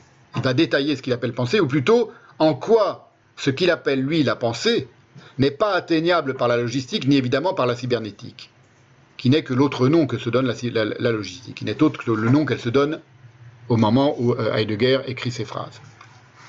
Là, on est après-guerre, on est dans Qu'appelle-t-on pensée, donc je crois que c'est 56, donc là, on est vraiment dans la confrontation avec la cybernétique. C'est le propre de la pensée. Donc là, il parle de la vraie pensée. Je dis la vraie pensée, c'est pas le terme de, de, de, Heidegger. Hein. Moi, ce que j'appelle la vraie pensée, lui, il appelle la pensée essentielle. Appelons-la, la, je dis la vraie pensée pour qu'on comprenne bien de quoi je parle, et que là, on n'est plus dans la, dans la logique, ni dans la philosophie. C'est le propre de la pensée d'être pleine de cette énigme, qu'elle est apportée elle-même dans sa propre lumière, la pensée, mais seulement à condition qu'elle soit une pensée et seulement aussi longtemps qu'elle en reste une, et qu'elle se garde libre de l'obstination à raisonner sur la ratio. La pensée s'apporte elle-même comme pensée, elle se pense elle-même et elle s'apporte elle-même dans sa propre lumière seulement si elle se garde libre de raisonner sur la ratio, qui est, dit Heidegger, une obstination à raisonner sur la ratio, qui est le propre de la logique, penser de la pensée, c'est-à-dire pensée rationnelle de la rationalité elle-même. Penser sur la rationalité. Il dit la vraie pensée, si elle se garde de ça, alors elle peut apparaître dans sa propre lumière. La pensée questionnante, la pensée essentielle, la pensée non métaphysique, la pensée non philosophique. Et un peu auparavant, pour vous montrer ce qu'il appelle la vraie pensée, comme c'est intéressant, comme c'est beau chez Heidegger, il a usé d'un exemple tout simple, toujours pour expliquer ce que lui appelle euh, euh, une pensée et sa conception non rationnelle de la pensée tous les traités sur la pensée ne peuvent empêcher la pensée d'échapper à leur détermination logico-scientifique, va expliquer Heidegger. Eh bien, c'est exactement la même chose que on ne peut pas apprendre à nager autrement qu'en plongeant dans l'eau. C'est l'exemple que va prendre Heidegger. Il dit un traité sur la nage, c'est pas ça qui va vous apprendre à nager. Eh bien, un traité sur la pensée, elle ne pourra jamais empêcher, d'abord, elle ne va pas vous apprendre à penser, elle ne va pas vous apprendre surtout la, la véritable pensée qui échappe à toutes les déterminations logico-scientifiques des traités sur la pensée. Voilà comment l'exprime Heidegger. C'est toujours au début de Qu'appelle-t-on pensée Ce qu'on appelle, entre guillemets, par exemple, nager. Nous ne pouvons jamais l'apprendre à travers un traité sur la nage. Ce qu'on appelle nager, seul le saut dans le torrent nous le dit. La question qu'appelle-t-on pensée? Ne trouve jamais sa réponse dans une détermination conceptuelle de la pensée, dans une définition, ni dans un développement laborieux de son contenu. Il faut sauter dans le torrent de la pensée pour penser, est en train de nous dire Heidegger. C'est beau. Et c'est surtout, vous verrez que c'est très différent de, euh, la manière dont le rend Erich Earl, qu'il a pourtant lu en allemand, puisqu'il est allemand, c'est un philosophe allemand, et qui le traduit par qu'est-ce que penser, non pas qu'appelle-t-on penser pas la même chose. Et toujours dans Qu'appelle-t-on Plus loin, très clairement, Heidegger associe logistique et cybernétique, que lui appelle le cerveau électronique. La logique occidentale, écrit Heidegger, devient finalement la logistique. Encore un autre, mode de relation, mais il tourne autour du même phénomène. Hein. C'est-à-dire que ce soit la dégénérescence, que ce soit la substitution, que ce soit le parachèvement, devient finalement la logistique, par lequel, dont le déploiement, pardon, la logique occidentale devient finalement la logistique, dont le déploiement irrésistible fait mûrir entre-temps le cerveau électronique, par lequel l'être humain est ajusté à l'être de l'étang qui, à peine remarqué, se manifeste dans l'essence de la technique.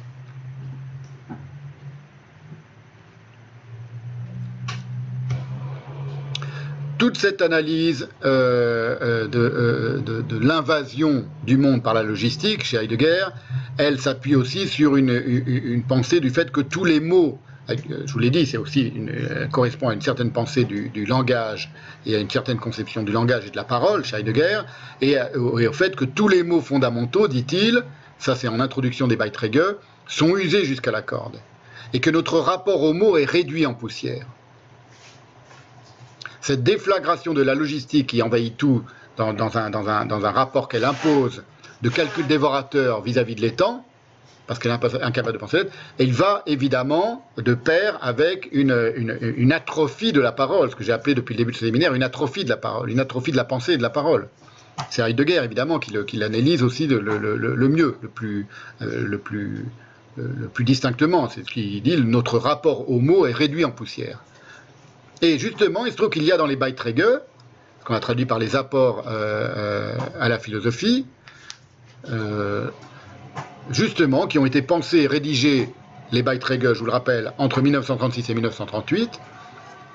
Les Beiträge, c'est le, grand ouvrage de Heidegger qui va succéder à être étant comme ouvrage conçu comme un tout. Ce ne sont pas des cours, ce ne sont pas des conférences qui sont réunies dans, des, recueils, comme l'étaient euh, entre être étant et, les Beiträge, tous les textes de, Heidegger. Ce sont des écrits euh, euh, qui sont conçus selon une certaine cohérence interne, comme un seul et même livre, appelons ça comme ça, un seul et même manuscrit, un seul et même événement de pensée, et qui sont écrits en secret en, euh, plein, nazisme, en 1936 et 1938, et qui étaient destinés par Heidegger à n'être euh, publiés que très longtemps après, 50 ans plus tard. Et ils sont parus en allemand en 1989 seulement, alors qu'ils datent de 36 et 38.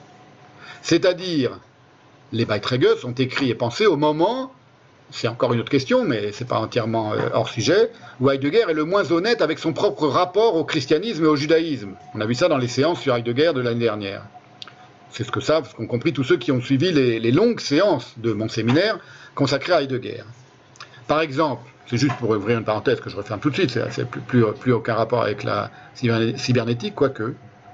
Il parle dans les, dans Beiträge de la création Jüdisch Christlichen, ce que François Fédier, qui a traduit les Beiträge, qui, ont paru il y a quelques années en français, rend par la création hébraïque chrétienne. Ce qui ne rime euh, dans les deux cas, qu'on dise Jüdisch christlichen, judéo-chrétienne ou hébraïque chrétienne, ça ne rime à rien, bien entendu, comme le savent tous ceux d'entre vous qui ont suivi aussi les six longues séances sur la pensée juive du séminaire. Les six séances ou les huit séances sur la pensée juive, je ne me souviens plus.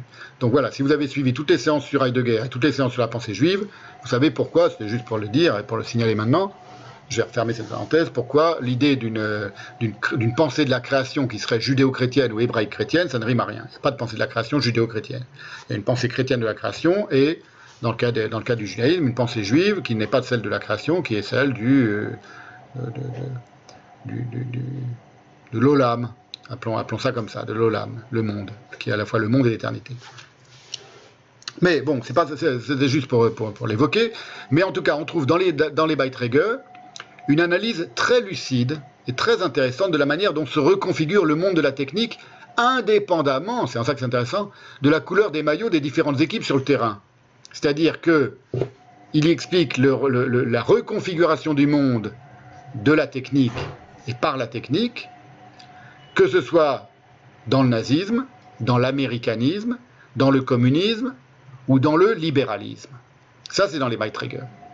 Et va apparaître alors dans les Beiträge, donc entre 36 et 38, un concept crucial qui est précurseur à l'évidence du biopouvoir de Foucault, Je ne sais pas si quelqu'un l'a déjà vu et si quelqu'un l'a jamais, jamais mais c'est évident. On sait que Foucault avait beaucoup lu Heidegger, donc c'est évident qu'il est très influencé par Heidegger. Mais je crois même qu'il y a là un concept qui apparaît chez Heidegger dans les Beiträge et qui va permettre, qui est, enfin qui est, précurseur de, ce que euh, Foucault lui appellera le biopouvoir. Voilà ce qu'il écrit, Heidegger, le mode de pensée mécanistique et le mode de pensée biologistique, die mechanistische und die biologistische Denkweise, pas biologique, biologistique, ne sont tous deux que des conséquences de ce qu'abrite en retrait l'interprétation fabricatrice de l'étang. Vous voyez là, c'est très intéressant. Qu'il emploie le mot biologistique pas biologique seulement, biologistique. Ça, le mode de pensée mécanistique et le mode de pensée biologistique, qui met, en, rapport les uns les autres. Il faut savoir que sa pensée du biologique et de la biologistique, sa critique de la biologistique, il la euh, euh, fonde et il la construit à deux guerres en ayant sous les yeux le discours de la race et raciste des nazis. Et, c'est très, très clairement euh, dit et compris et, mise en avant dans les cahiers noirs ou dans les Beiträge. C'est en examinant et en comprenant ce que euh, euh, est en train de faire, entre autres, le nazisme, il se passe exactement la même chose au même moment dans, ce qu'il appelle lui l'américanisme, le racisme américain, par exemple, pendant la guerre et, jusqu'à aujourd'hui d'ailleurs, le racisme contre les Noirs, dont se sont inspirés les nazis en partie, puisque euh, Hitler, dans Mein Kampf, évoque la manière dont les Blancs américains ont su gérer leur population noire, avec, admiration, euh, euh, cette, cette euh, sous-pensée raciste, elle est à l'origine de la pensée biologistique du monde contemporain. Toujours pour vous rappeler cette phrase de Lacan, et c'est Heidegger qui le, qui le manifeste le plus, puissamment, que les nazis étaient des précurseurs. Et dans le rapport, pour revenir à, nos, moutons contemporains, dans le rapport au corps, dans le rapport à la santé et dans le rapport à la, gestion des populations aujourd'hui, à la santé des populations mondiales, par les gouvernements, euh, euh, planétaires, planétarisés, par les gouvernants planétarisés, on est en plein dans une euh, biologistique d'origine nazie, d'origine technique.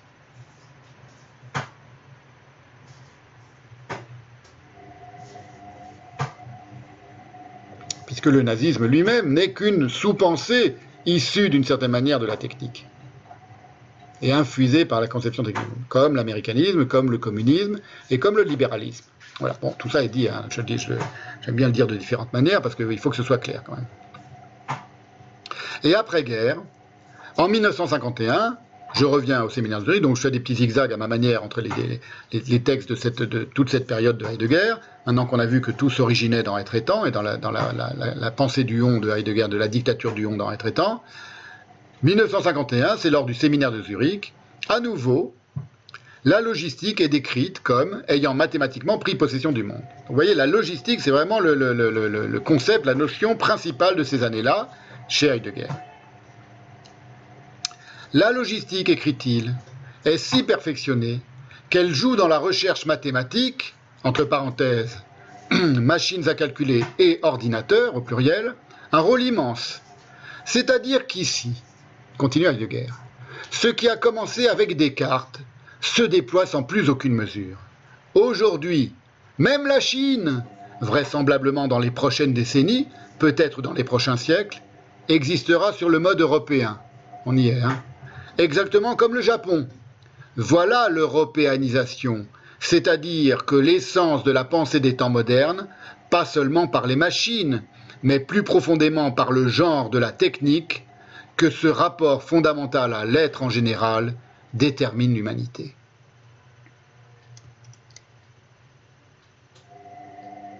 on ne peut pas le dire plus, on peut pas le dire plus nettement on ne peut pas dire plus nettement en 1951 ce qu'est le monde d'aujourd'hui.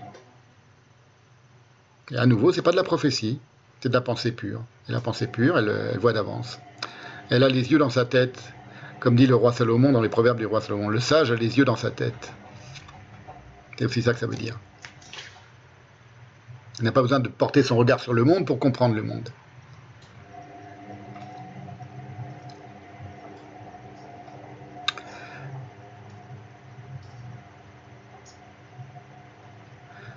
Il faut donc bien comprendre, c'est là que je voulais en venir un peu, que pour Heidegger, j'espère que c'est clair, je l'ai dit de différentes manières, la pensée, ce que lui appelle la pensée, elle ne se distingue pas seulement de la logique, mais aussi parfaitement de la philosophie, laquelle philosophie naît métaphysiquement avec Platon et s'achève avec Marx, et puis qu'elle se délite et se résout, la logique donc, en sa propre substitution cybernétique, la philosophie, pardon. Elle va se déliter et se résoudre en sa propre substitution cybernétique. Je vous l'ai dit tout à l'heure, je le redis maintenant. Cet achèvement de la philosophie, parce que vous avez vu que dans, le texte de Erich Earl, euh, que, je, commenterai en détail l'année prochaine, en m'appuyant sur tout ce que je suis en train de dire euh, maintenant, il s'intitule La fin de la philosophie. C'est une expression de Heidegger, la fin de la philosophie. L'achèvement de la philosophie. Cet achèvement de la philosophie n'est donc en rien synonyme d'un abandon de la philosophie ou d'une métamorphose technologique de la pensée. C'est un achèvement au sens où elle se parachève en tant qu'elle était destinée à devenir cela, depuis Platon. Puisant dans ses plus antiques ressources non métaphysiques, la pensée, au contraire, ce que Heidegger appelle la pensée maintenant, puisant dans ses plus antiques ressources et donc par exemple chez, Héraclite ou chez Parménide, non métaphysique, c'est-à-dire pour Heidegger non philosophique, ce qu'il appelle la pensée essentielle demeure seul désormais capable d'interpréter cet événement majeur advenu à la philosophie qui porte le nom de cybernétique. Pour comprendre et pour penser la cybernétique, il n'y a que la vraie pensée, que la pensée essentielle qui, peut le faire, et non pas la philosophie. Parce que la philosophie ne peut pas s'extirper d'elle-même pour penser ce qu'elle est devenue.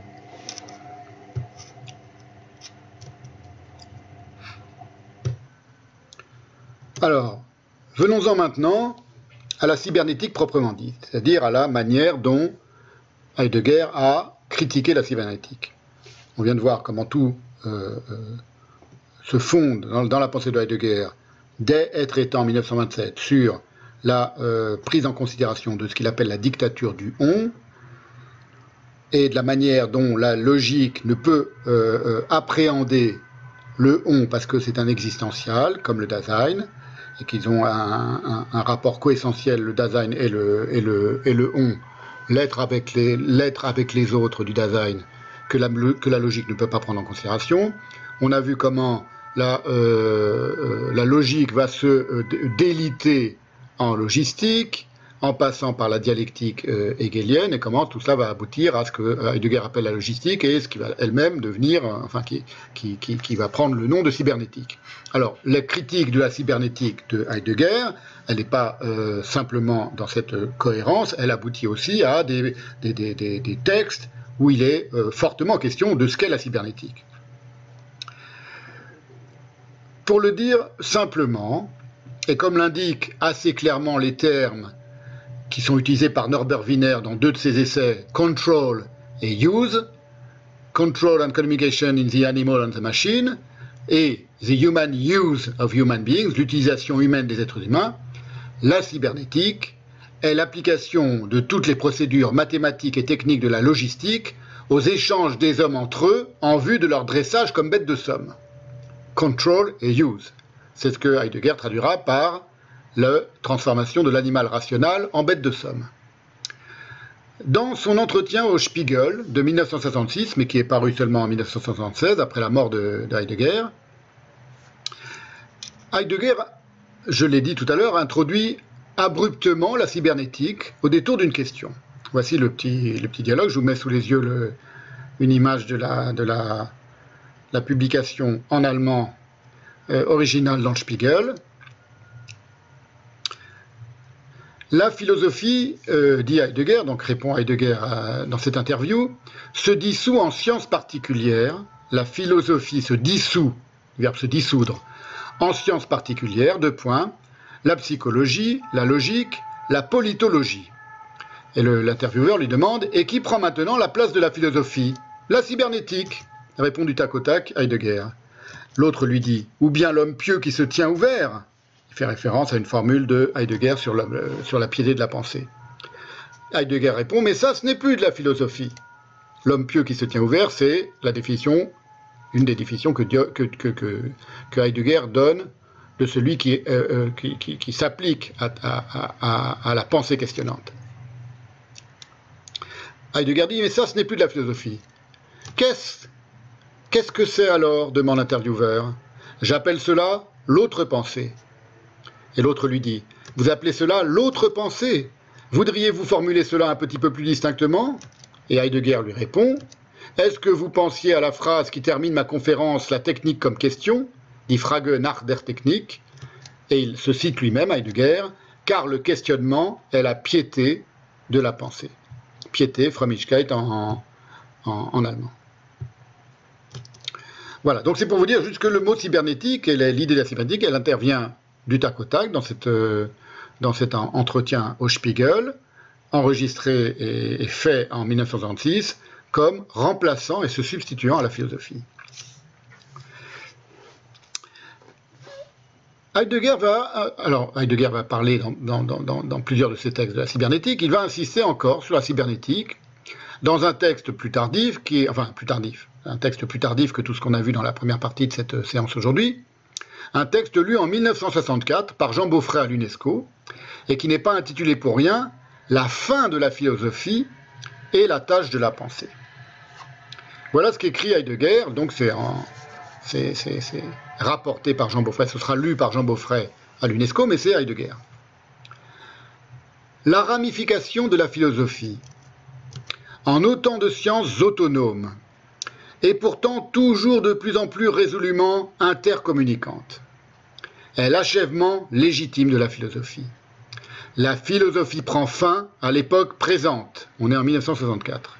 Elle a trouvé son lieu dans la prise en vue scientifique de l'humanité agissant en milieu social. Le trait fondamental de cette détermination scientifique est par ailleurs son caractère cybernétique, c'est-à-dire technique. Il est à présumer que, écoutez bien, je souligne, le besoin de mettre en question la technique moderne dépérit le besoin de mettre en question, de questionner la technique moderne, dépérit dans l'exacte mesure où la technique met plus décisivement son empreinte et règne plus exclusivement sur les phénomènes de l'univers et sur la place qui occupe l'homme. Plus la technique règne, et moins le besoin et l'idée même de questionner l'essence de la technique se pose. Et donc la pensée essentielle disparaît, se retire, elle est attaquée d'ailleurs de toutes parts par la pensée inessentielle et elle se, elle se dissimule. Elle n'a plus qu'à se dissimuler. Et en tout cas, la philosophie n'en fait plus partie. Et toujours dans ce même texte, Heidegger déploie, donc dans ce texte, la fin de la philosophie et la tâche de la pensée, c'est pour ça que ça s'appelle la fin de la philosophie, c'est un, parachèvement, la philosophie se, dissout, elle se diffracte dans des différentes euh, sciences autonomes qui sont toutes euh, asservies à la technique, à la conception technique du monde. Bon, je pense que c'est clair. Et toujours dans ce même texte, Heidegger va déployer ce qu'il a condensé en une, réplique lapidaire au Spiegel. Qu'est-ce qui se substitue aujourd'hui à la philosophie La cybernétique, euh, dans donc la fin, la fin de la philosophie et la tâche de la pensée. La fin de la philosophie se dessine comme le triomphe de l'équipement d'un monde en tant que soumis aux commandes d'une science technicisée et de l'ordre social qui répond à ce monde. Fin de la philosophie signifie début de la civilisation mondiale en tant qu'elle prend base dans la pensée de l'Occident européen. C'est donc un processus qui est engagé depuis très longtemps. La fin de la philosophie, c'est le début d'autre chose. C'est une transmutation d'autre chose. La civilisation mondiale qui a sa base dans la pensée de l'Occident européen. Civilisation mondiale sous les euh, fourches codines de la technique et de la conception technique de l'étang. Le mot qu'emploie Heidegger pour dire ce qui est ici traduit comme les commandes d'une science technicisée, les commandes, au sens du commandement des sciences technicisées, c'est Steuerbaren, der Triumph, le triomphe, der Steuerbaren Einrichtung, de l'équipement, euh, de la commande d'équipement. Ça renvoie à ce mot en allemand, Steuerbaren, Steuerbar, au gouvernail, Steuer en allemand, qui traduit en allemand évidemment le Kubernetique de la cybernétique. Kubernetique, c'est le gouvernail, c'est l'art de piloter au gouvernail. Ainsi, dès qu'apparaît dans cette conférence de 64 donc, la fin de la philosophie et la tâche de la pensée, le terme de cybernétique, Heidegger va réuser ce même terme, Steuer, en le déclinant diversement. Mais c'est toujours le même terme qui autour duquel il va tourner, vous allez voir, et qui va employer de, de différentes manières. Il n'est pas besoin d'être prophète pour reconnaître que les sciences modernes, dans leur travail d'installation, ne vont pas tarder à être déterminées et pilotées, gesteuert, gouvernées, pilotées au gouvernail, par la nouvelle science de base, la cybernétique. Et puis Heidegger poursuit. Cette science correspond à la détermination de l'homme comme être dont l'essence est l'activité en milieu social. Elle est en effet la théorie qui a pour objet la prise en main, des théories der, le gouvernement, der Steuerung, du gouvernail, la théorie du, gouvernement, du gouvernement des hommes, dit kybernétique, la théorie qui a pour objet la prise en main, traduit en français, dit théorie der Steuerung, de la planification possible et de l'organisation du travail humain. La cybernétique, dit kybernétique en, en allemand, transforme le langage. Donc c'est aussi une théorie du langage, une théorie qui a besoin de métamorphoser aussi le langage. Transforme le langage en moyen d'échange de messages au pluriel. Et avec lui, le langage, elle transforme les arts en instruments eux-mêmes actionnés à des fins d'information. En allemand, il dit Die Künste werden zu gesteuert steuernden Instrumenten der Information. Gesteuert steuernden, c'est toujours le même mot qui est lié au mot gouvernail en allemand. Steuer. C'est des mots formés sur la même racine, Steuer. Alors, on a vu que euh, Heidegger dissociait la pensée de la raison. Ce sont deux choses très différentes.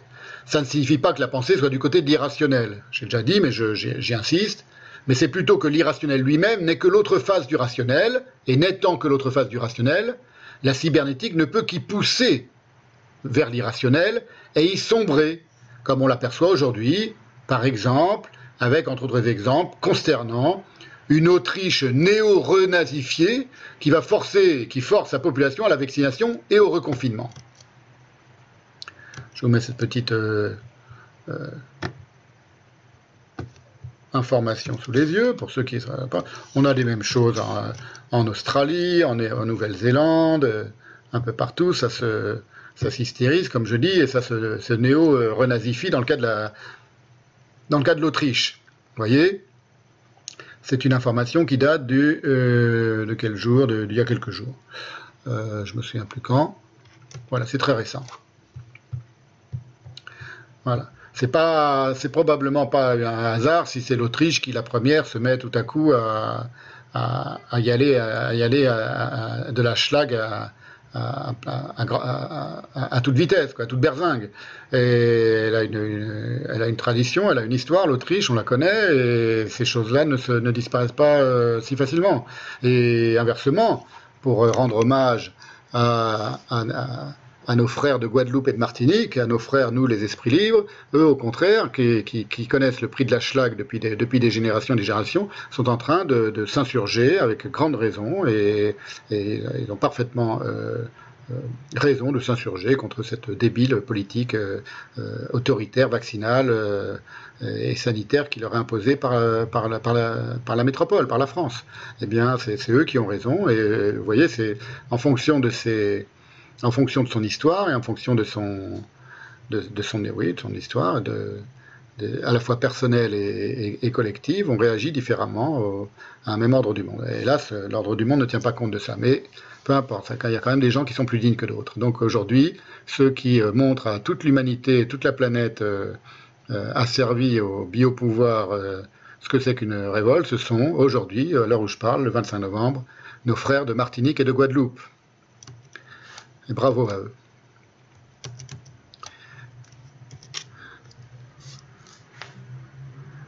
Voilà comment Heidegger euh, commente ce genre de choses. Euh, ce genre de choses, je veux dire, la manière dont, par exemple, l'Autriche est en train de, de, et la France aussi, le tour de vie est en train de, se faire au moment même où je parle. Aussi longtemps que la raison et le rationnel dans ce qu'ils ont de propre, resteront encore hors question, c'est-à-dire ne seront pas livrés à la pensée questionnante, ne se questionneront pas eux-mêmes, ne se remettront pas en question et ne se, penseront pas autrement que par cette simple pensée de la pensée qu'est la logique et la logistique et la cybernétique. Parler d'irrationalisme ne reposera sur rien, dit Heidegger. La rationalisation technico-scientifique qui régit l'époque présente a beau établir son droit d'une manière chaque jour plus saisissante par une effectivité dont nous pouvons à peine prévoir ce qu'elle peut devenir, effectivité, efficacité, utilité, cette effectivité ne sait rien de ce qui, plus originellement, ouvre la possibilité même du rationnel et de l'irrationnel. Et un peu après, il dit Peut-être est-il une pensée plus sobre que le déferlement irrépressible de la rationalisation et l'emportement qu'est la cybernétique. Le déferlement irrépressible de la rationalisation et l'emportement qu'est la cybernétique, eh bien, il y a une pensée plus sobre qui, que cette pensée-là, c'est plutôt cet emportement de la cybernétique qui pourrait bien être le comble du irrationnel. C'est pas la pensée questionnante qui est hors de la raison. Elle est hors de la raison, elle se situe hors des limites de la raison qui est irrationnelle. C'est au contraire la pensée qui est la plus rationnelle et dont l'emportement est irrationnel. Tout ça donc euh, nous parle d'aujourd'hui évidemment. J'avais cité l'année dernière, euh, dans les séances sur Heidegger, les premières lignes de la contribution à la question de l'être, autre texte important de Heidegger. Je l'ai redit aujourd'hui c'est sur le rapport entre raison, ratio et irrationnel, pour comprendre comment ces choses-là s'organisent dans la pensée de Heidegger. La raison et sa représentation sont seulement une sorte de pensée. Toujours la même chose. Ce n'est qu'une sorte de pensée. La raison, la pensée rationnelle. Et nullement déterminée par soi-même. Elle est en effet déterminée par ce qui a appelé la pensée à penser sur le mode de la ratio que l'hégémonie de la raison, continue Heidegger, encore deren Herrschaft, la domination, l'hégémonie, le pouvoir sûr. C'est le mot qui est traduit dans le Parménide par domination et qui se retrouve aussi, euh, j'avais très longuement explicité et, commenté la dernière fois, l'année dernière, euh, dans le passage, le fameux passage des cahiers noirs sur l'auto-extermination des juifs, où Heidegger ne comprend rien à ce qui s'est passé aux juifs et où il emploie beaucoup le, thème, le, terme Herrschaft, domination, domination, domination. Donc là, il parle de la euh, l'hégémonie de la raison, la Herrschaft de la ratio, s'établissent comme, que cette hégémonie s'établisse comme la rationalisation de tous les ordres comme normalisation ou comme nivellement, et il emploie les, termes Rationalisierung aller Ordnungen, tous les ordres, als Normung, la normalisation, als Nivellierung. Maintenant, il emploie un terme qui est euh, directement tiré du, latin, Nivellierung, pour dire le nivellement. Mais c'est le même nivellement qui était déjà à l'œuvre dans le passage sur le on et sur la dictature du on dans un traitant. Intéressant. Et cela dans le sillage du nihilisme européen, c'est là quelque chose qui donne autant à penser que la tentative de fuite vers l'irrationnel qui lui correspond.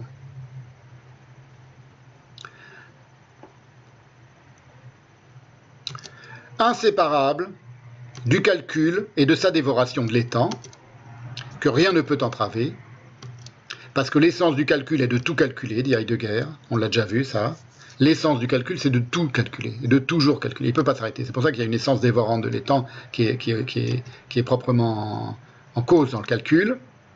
Eh bien, inséparable de ce calcul-là, la cybernétique ne saurait se concevoir comme limitée d'une quelconque manière. Je l'ai dit à propos de la logistique, je le redis à propos de la euh, cybernétique. Tel est ce qui l'oblige presque malgré elle à exercer une puissance illimitée. Cette puissance, elle est illimitée précisément parce qu'elle n'a pas la puissance de donner des limites à sa propre puissance. C'est une forme d'impuissance, et là qu'est le rapport entre, l'irrationnel et le rationnel. Il y a une forme d'impuissance dans cette puissance qui se déploie et que rien ne peut arrêter, qui ne peut pas elle-même s'arrêter, et qui va aboutir, qui est en train d'aboutir à, ce que j'appelle, moi, la gestion génocidaire du globe, c'est-à-dire à une auto-extermination de l'homme par l'homme. Ça, c'est évident.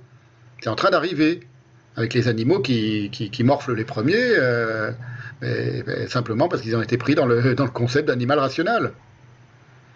C'est en train d'arriver.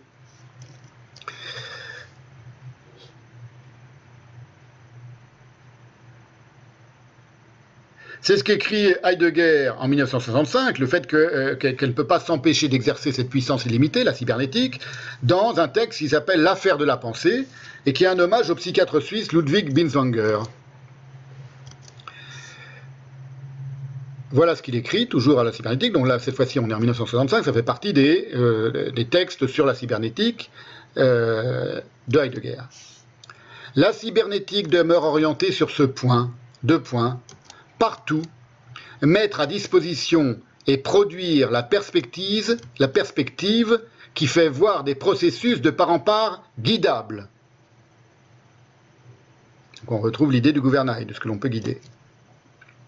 C'est la puissance sans borne qu'exige la possibilité d'une telle production qui détermine ce que la technique moderne a de propre. Mais elle se soustrait pourtant à toute tentative de la représenter elle-même d'une façon qui serait encore technique. Elle se soustrait à toute tentative de se représenter elle-même, de la représenter elle-même d'une façon qui serait encore technique. C'est-à-dire, elle ne peut pas, elle ne peut plus se retourner sur elle-même. Elle ne peut plus s'envisager elle-même, elle ne peut plus prendre aucune distance avec elle-même, fût sur le mode de la technique. Il n'y aura pas un ordinateur qui va nous enseigner qu'est-ce que c'est que l'intelligence artificielle en s'en dissociant et en, tenant un discours de pensif sur la euh, futile logique sur l'intelligence artificielle. Il n'y a plus que de l'intelligence artificielle qui se déploie, c'est-à-dire du calcul, du calcul tout bête, hein, c'est le cas de le dire, euh, qui se déploie et qui, n'est plus capable de se, de se prendre en considération lui-même. Donc il ne peut plus se réfréner.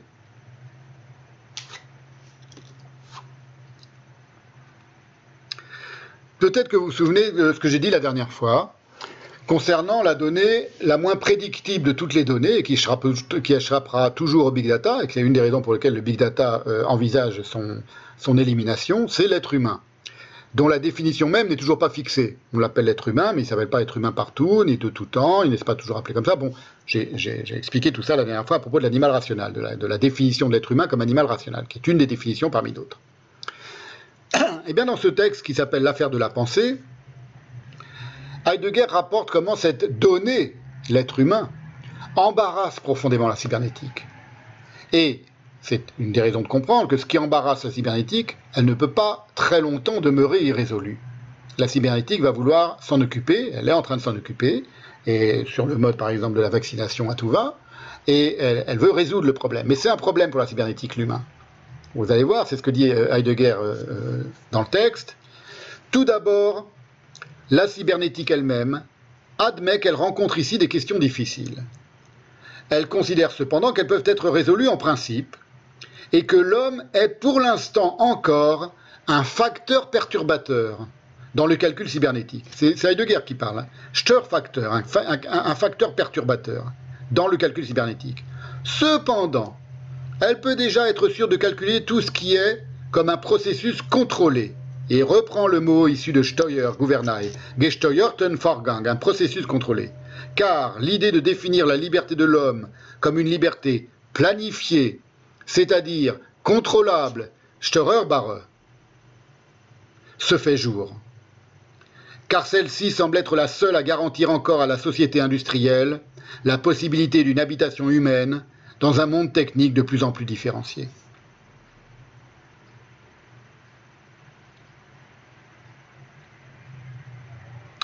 Vous voyez, comme tout ce que dit euh, Heidegger dans ces années-là, dans les années 60, de la cybernétique, euh, ça s'applique, mais, mot à mot, euh, à, ce qui est en train d'advenir aujourd'hui. Le pass sanitaire, ça n'est que, la, conséquence de ça, de la cybernétique.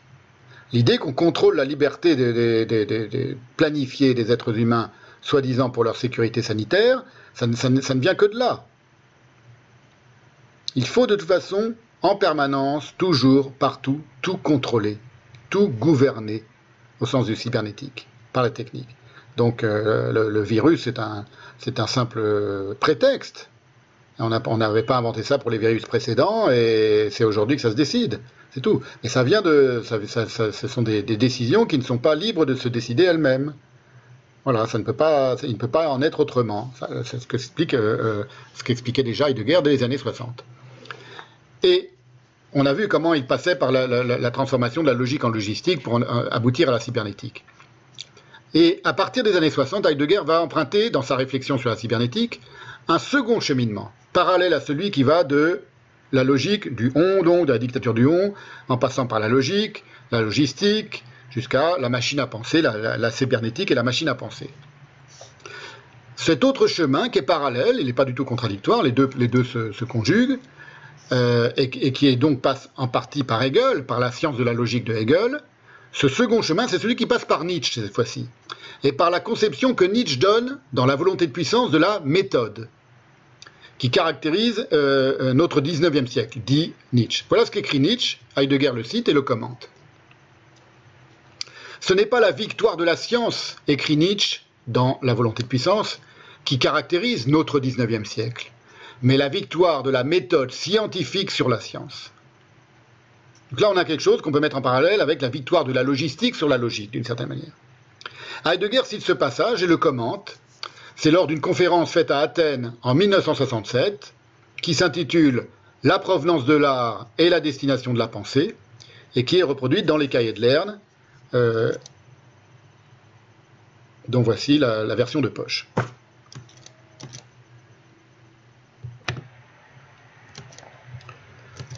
Voilà, je vous lis le, le commentaire de Heidegger sur cette phrase de Nietzsche sur la méthode. La méthode est le projet qui d'avance a prise sur le monde et établit ce en quoi seulement il peut être soumis à la recherche. Et quel est ce projet? Réponse, deux points que soit en général soumis au calcul tout ce qui est accessible à l'expérimentation et contrôlable par elle. Et ensuite, grâce à la calculabilité, le monde devient toujours et partout soumis à la maîtrise de l'homme. La méthode est la provocation victorieuse lancée au monde pour qu'il soit en général à la pleine disposition de l'homme. La victoire de la méthode sur la science a pris son départ au XVIIe siècle, grâce à Galilée et à Newton, en Europe et nulle part ailleurs sur cette terre. C'est ici, fin de la citation de Heidegger, c'est dans cette victoire de la méthode et du calcul sur la science que la cybernétique intervient comme le projet le plus global et au fond le langage universel qui leur corresponde. Qui correspondent à la victoire de la méthode et du calcul sur la science. Le projet cybernétique du monde, continue Heidegger, suppose, dans sa saisie préalable, que la caractéristique fondamentale de tous les processus calculables du monde soit la commande, dit Steuerung, la commande, au fait de, d'après l'idée de commander. La commande d'un processus par un autre est rendue possible par la transmission d'une information. Dans la mesure où le processus commandé renvoie des messages à celui qui le commande, la commande a le caractère de la rétroaction des informations. Ça doit vous dire quelque chose si vous vous souvenez bien de la séance de la dernière fois. Je vous mets quand même pour que vous ayez un petit peu de guerre sous les yeux.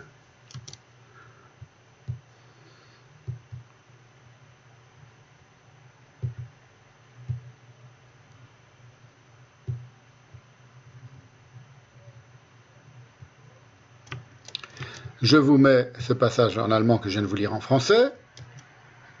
Vous voyez, on voit, le, mot Steuer, Steuerung, qui, intervient en permanence, qui est traduit ici par la, la commande. Le projet cybernétique, je vous le relis en français, le projet cybernétique du monde suppose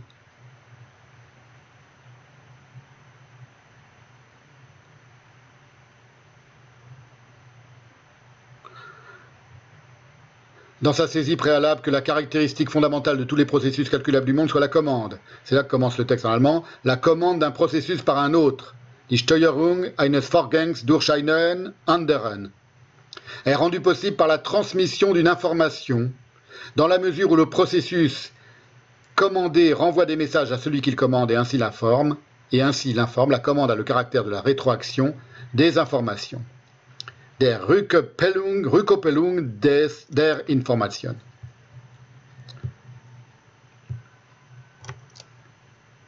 Ce caractère rétroactif, de l'information, qui est le propre de la commande cybernétique, comme vient de le dire Heidegger, vous vous souvenez qu'il correspond à la causalité circulaire, qui est à la source aussi du projet cybernétique dont j'avais la dernière fois étudié la logique à propos du moteur asservi ou cerveau-moteur de Farco qui date de 1869. Donc vous voyez, les choses viennent de loin. Les choses viennent d'être très loin. La, rétroaction, la causalité circulaire, c'est ce qui va se euh, euh, euh, déployer de, manière intense dans la gestion de l'information par la cybernétique. Toujours dans cette même conférence à Athènes de 1967, Heidegger explique Le caractère fondamental du projet cybernétique du monde est la circularité de la régulation, dans laquelle la rétroaction des informations a son cours. Le plus large circuit de régulation, le plus large circuit de régulation, inclut le rapport mutuel de l'homme et du monde. Qu'est-ce qui règne dans une telle inclusion? Les rapports de l'homme au monde et, avec eux, la totalité de l'existence sociale de l'homme sont enclos dans le domaine où la science cybernétique exerce sa maîtrise. Là, on arrive à une constatation primordiale pour comprendre notre temps, 2021, et les délires sanitaristes de notre temps. La cybernétique, elle est soumise, c'est ce qu'est en train de nous expliquer euh, Heidegger, à sa double nature, de calcul sans limite, dévorant, et de rétroaction circulaire qui implique un langage qui soit à la mesure de cette rétroaction. Pour qu'il y ait rétroaction des informations, il faut qu'il y ait un langage euh, formel, évidemment, c'est pas c'est plus un langage humain qui euh, euh, transmette les informations. Sinon, il n'y a pas de rétroaction possible. Ce langage, qui est ni plus ni moins que la langue ou le langage informatisé de l'intelligence artificielle, ne peut pas ne pas être d'emblée un projet. Il ne peut pas ne pas se projeter, ce langage-là.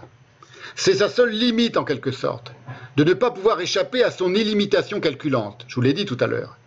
Et il ne peut pas se contenter, en tant que projet, de domaines singuliers du monde, de certains domaines du monde seulement, comme c'était le cas autrefois, lorsque la science convenait au moins que la poésie, par exemple, ou la musique, ou la littérature ne dépendaient pas de sa juridiction.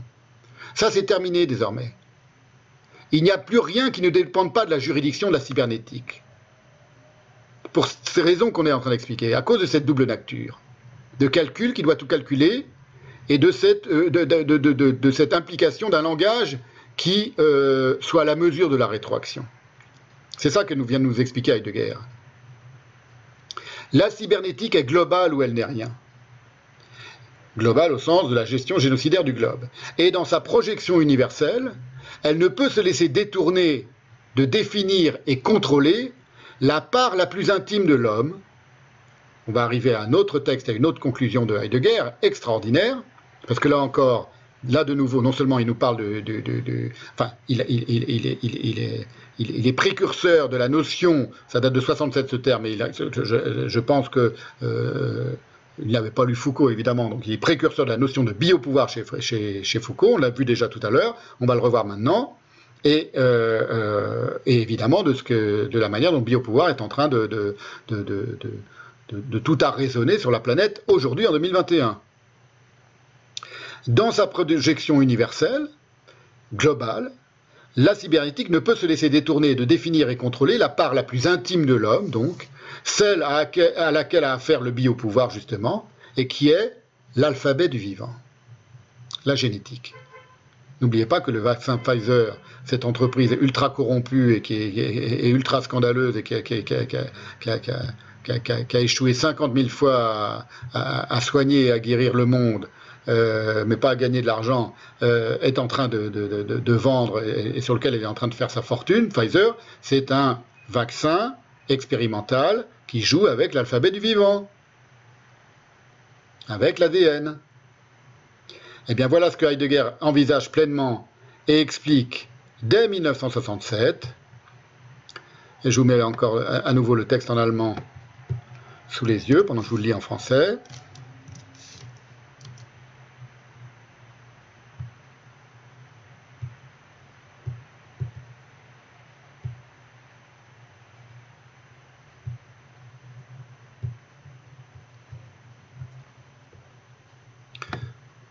Voilà, il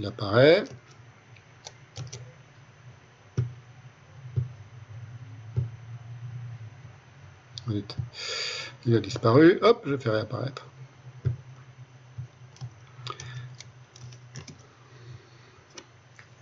La science cybernétique de l'homme cherche à présent les fondements d'une anthropologie scientifique, là où le réquisite principal de la méthode, le projet de tout soumettre au calcul, peut être satisfait de la façon la plus sûre dans l'expérimentation, à savoir dans la biochimie, écrit Heidegger, 67, hein, et dans la biophysique. C'est pourquoi ce qui dans la vie de l'homme est, d'après les normes de la méthode, le vivant normatif, comme on le dit en, en allemand,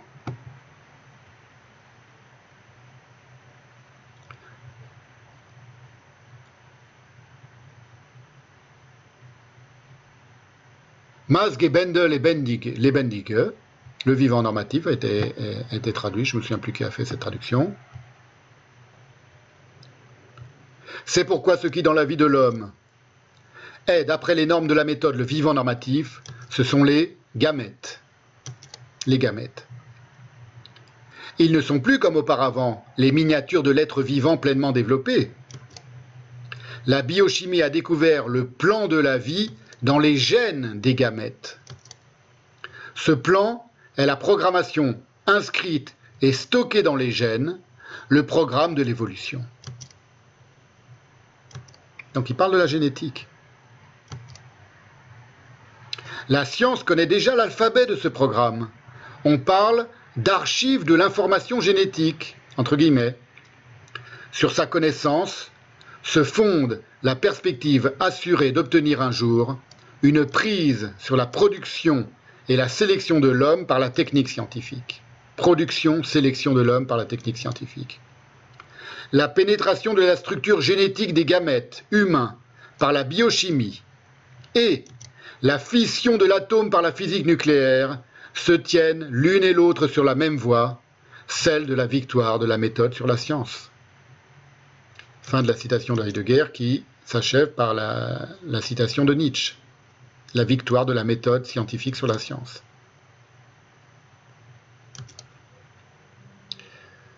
Voilà, y en revient pour, euh, pour, boucler la boucle et pour conclure euh, cette séance d'aujourd'hui sur ce que j'ai appelé l'auto-entrepreneuriat de l'homme.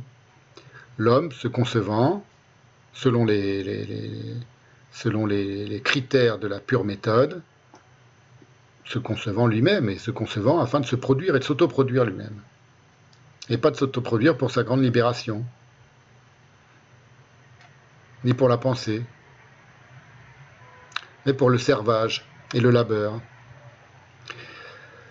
Voilà, c'est la fin de cette, euh, séance, donc, qui était consacrée à, tenter de, débrouiller un petit peu, d'éclaircir un petit peu la, pensée de Heidegger euh, de la cybernétique. Je euh, poursuivrai donc, euh, on continuera la, prochaine fois, je pense d'ici 15 jours, euh, par la lecture et l'analyse d'un texte, donc maintenant sur Heidegger et la cybernétique, que, m'appuyant sur tout ce qu'on a vu aujourd'hui, je critiquerai en profondeur la prochaine fois. Voilà, merci de votre patience. Je ne sais pas combien de temps on a tenu aujourd'hui, 3 heures, plus de 3 heures. Euh, à la prochaine fois et bon courage dans cette période un peu, un peu déprimante, un peu morose euh, et un peu triste, même très triste. Voilà. À la prochaine fois.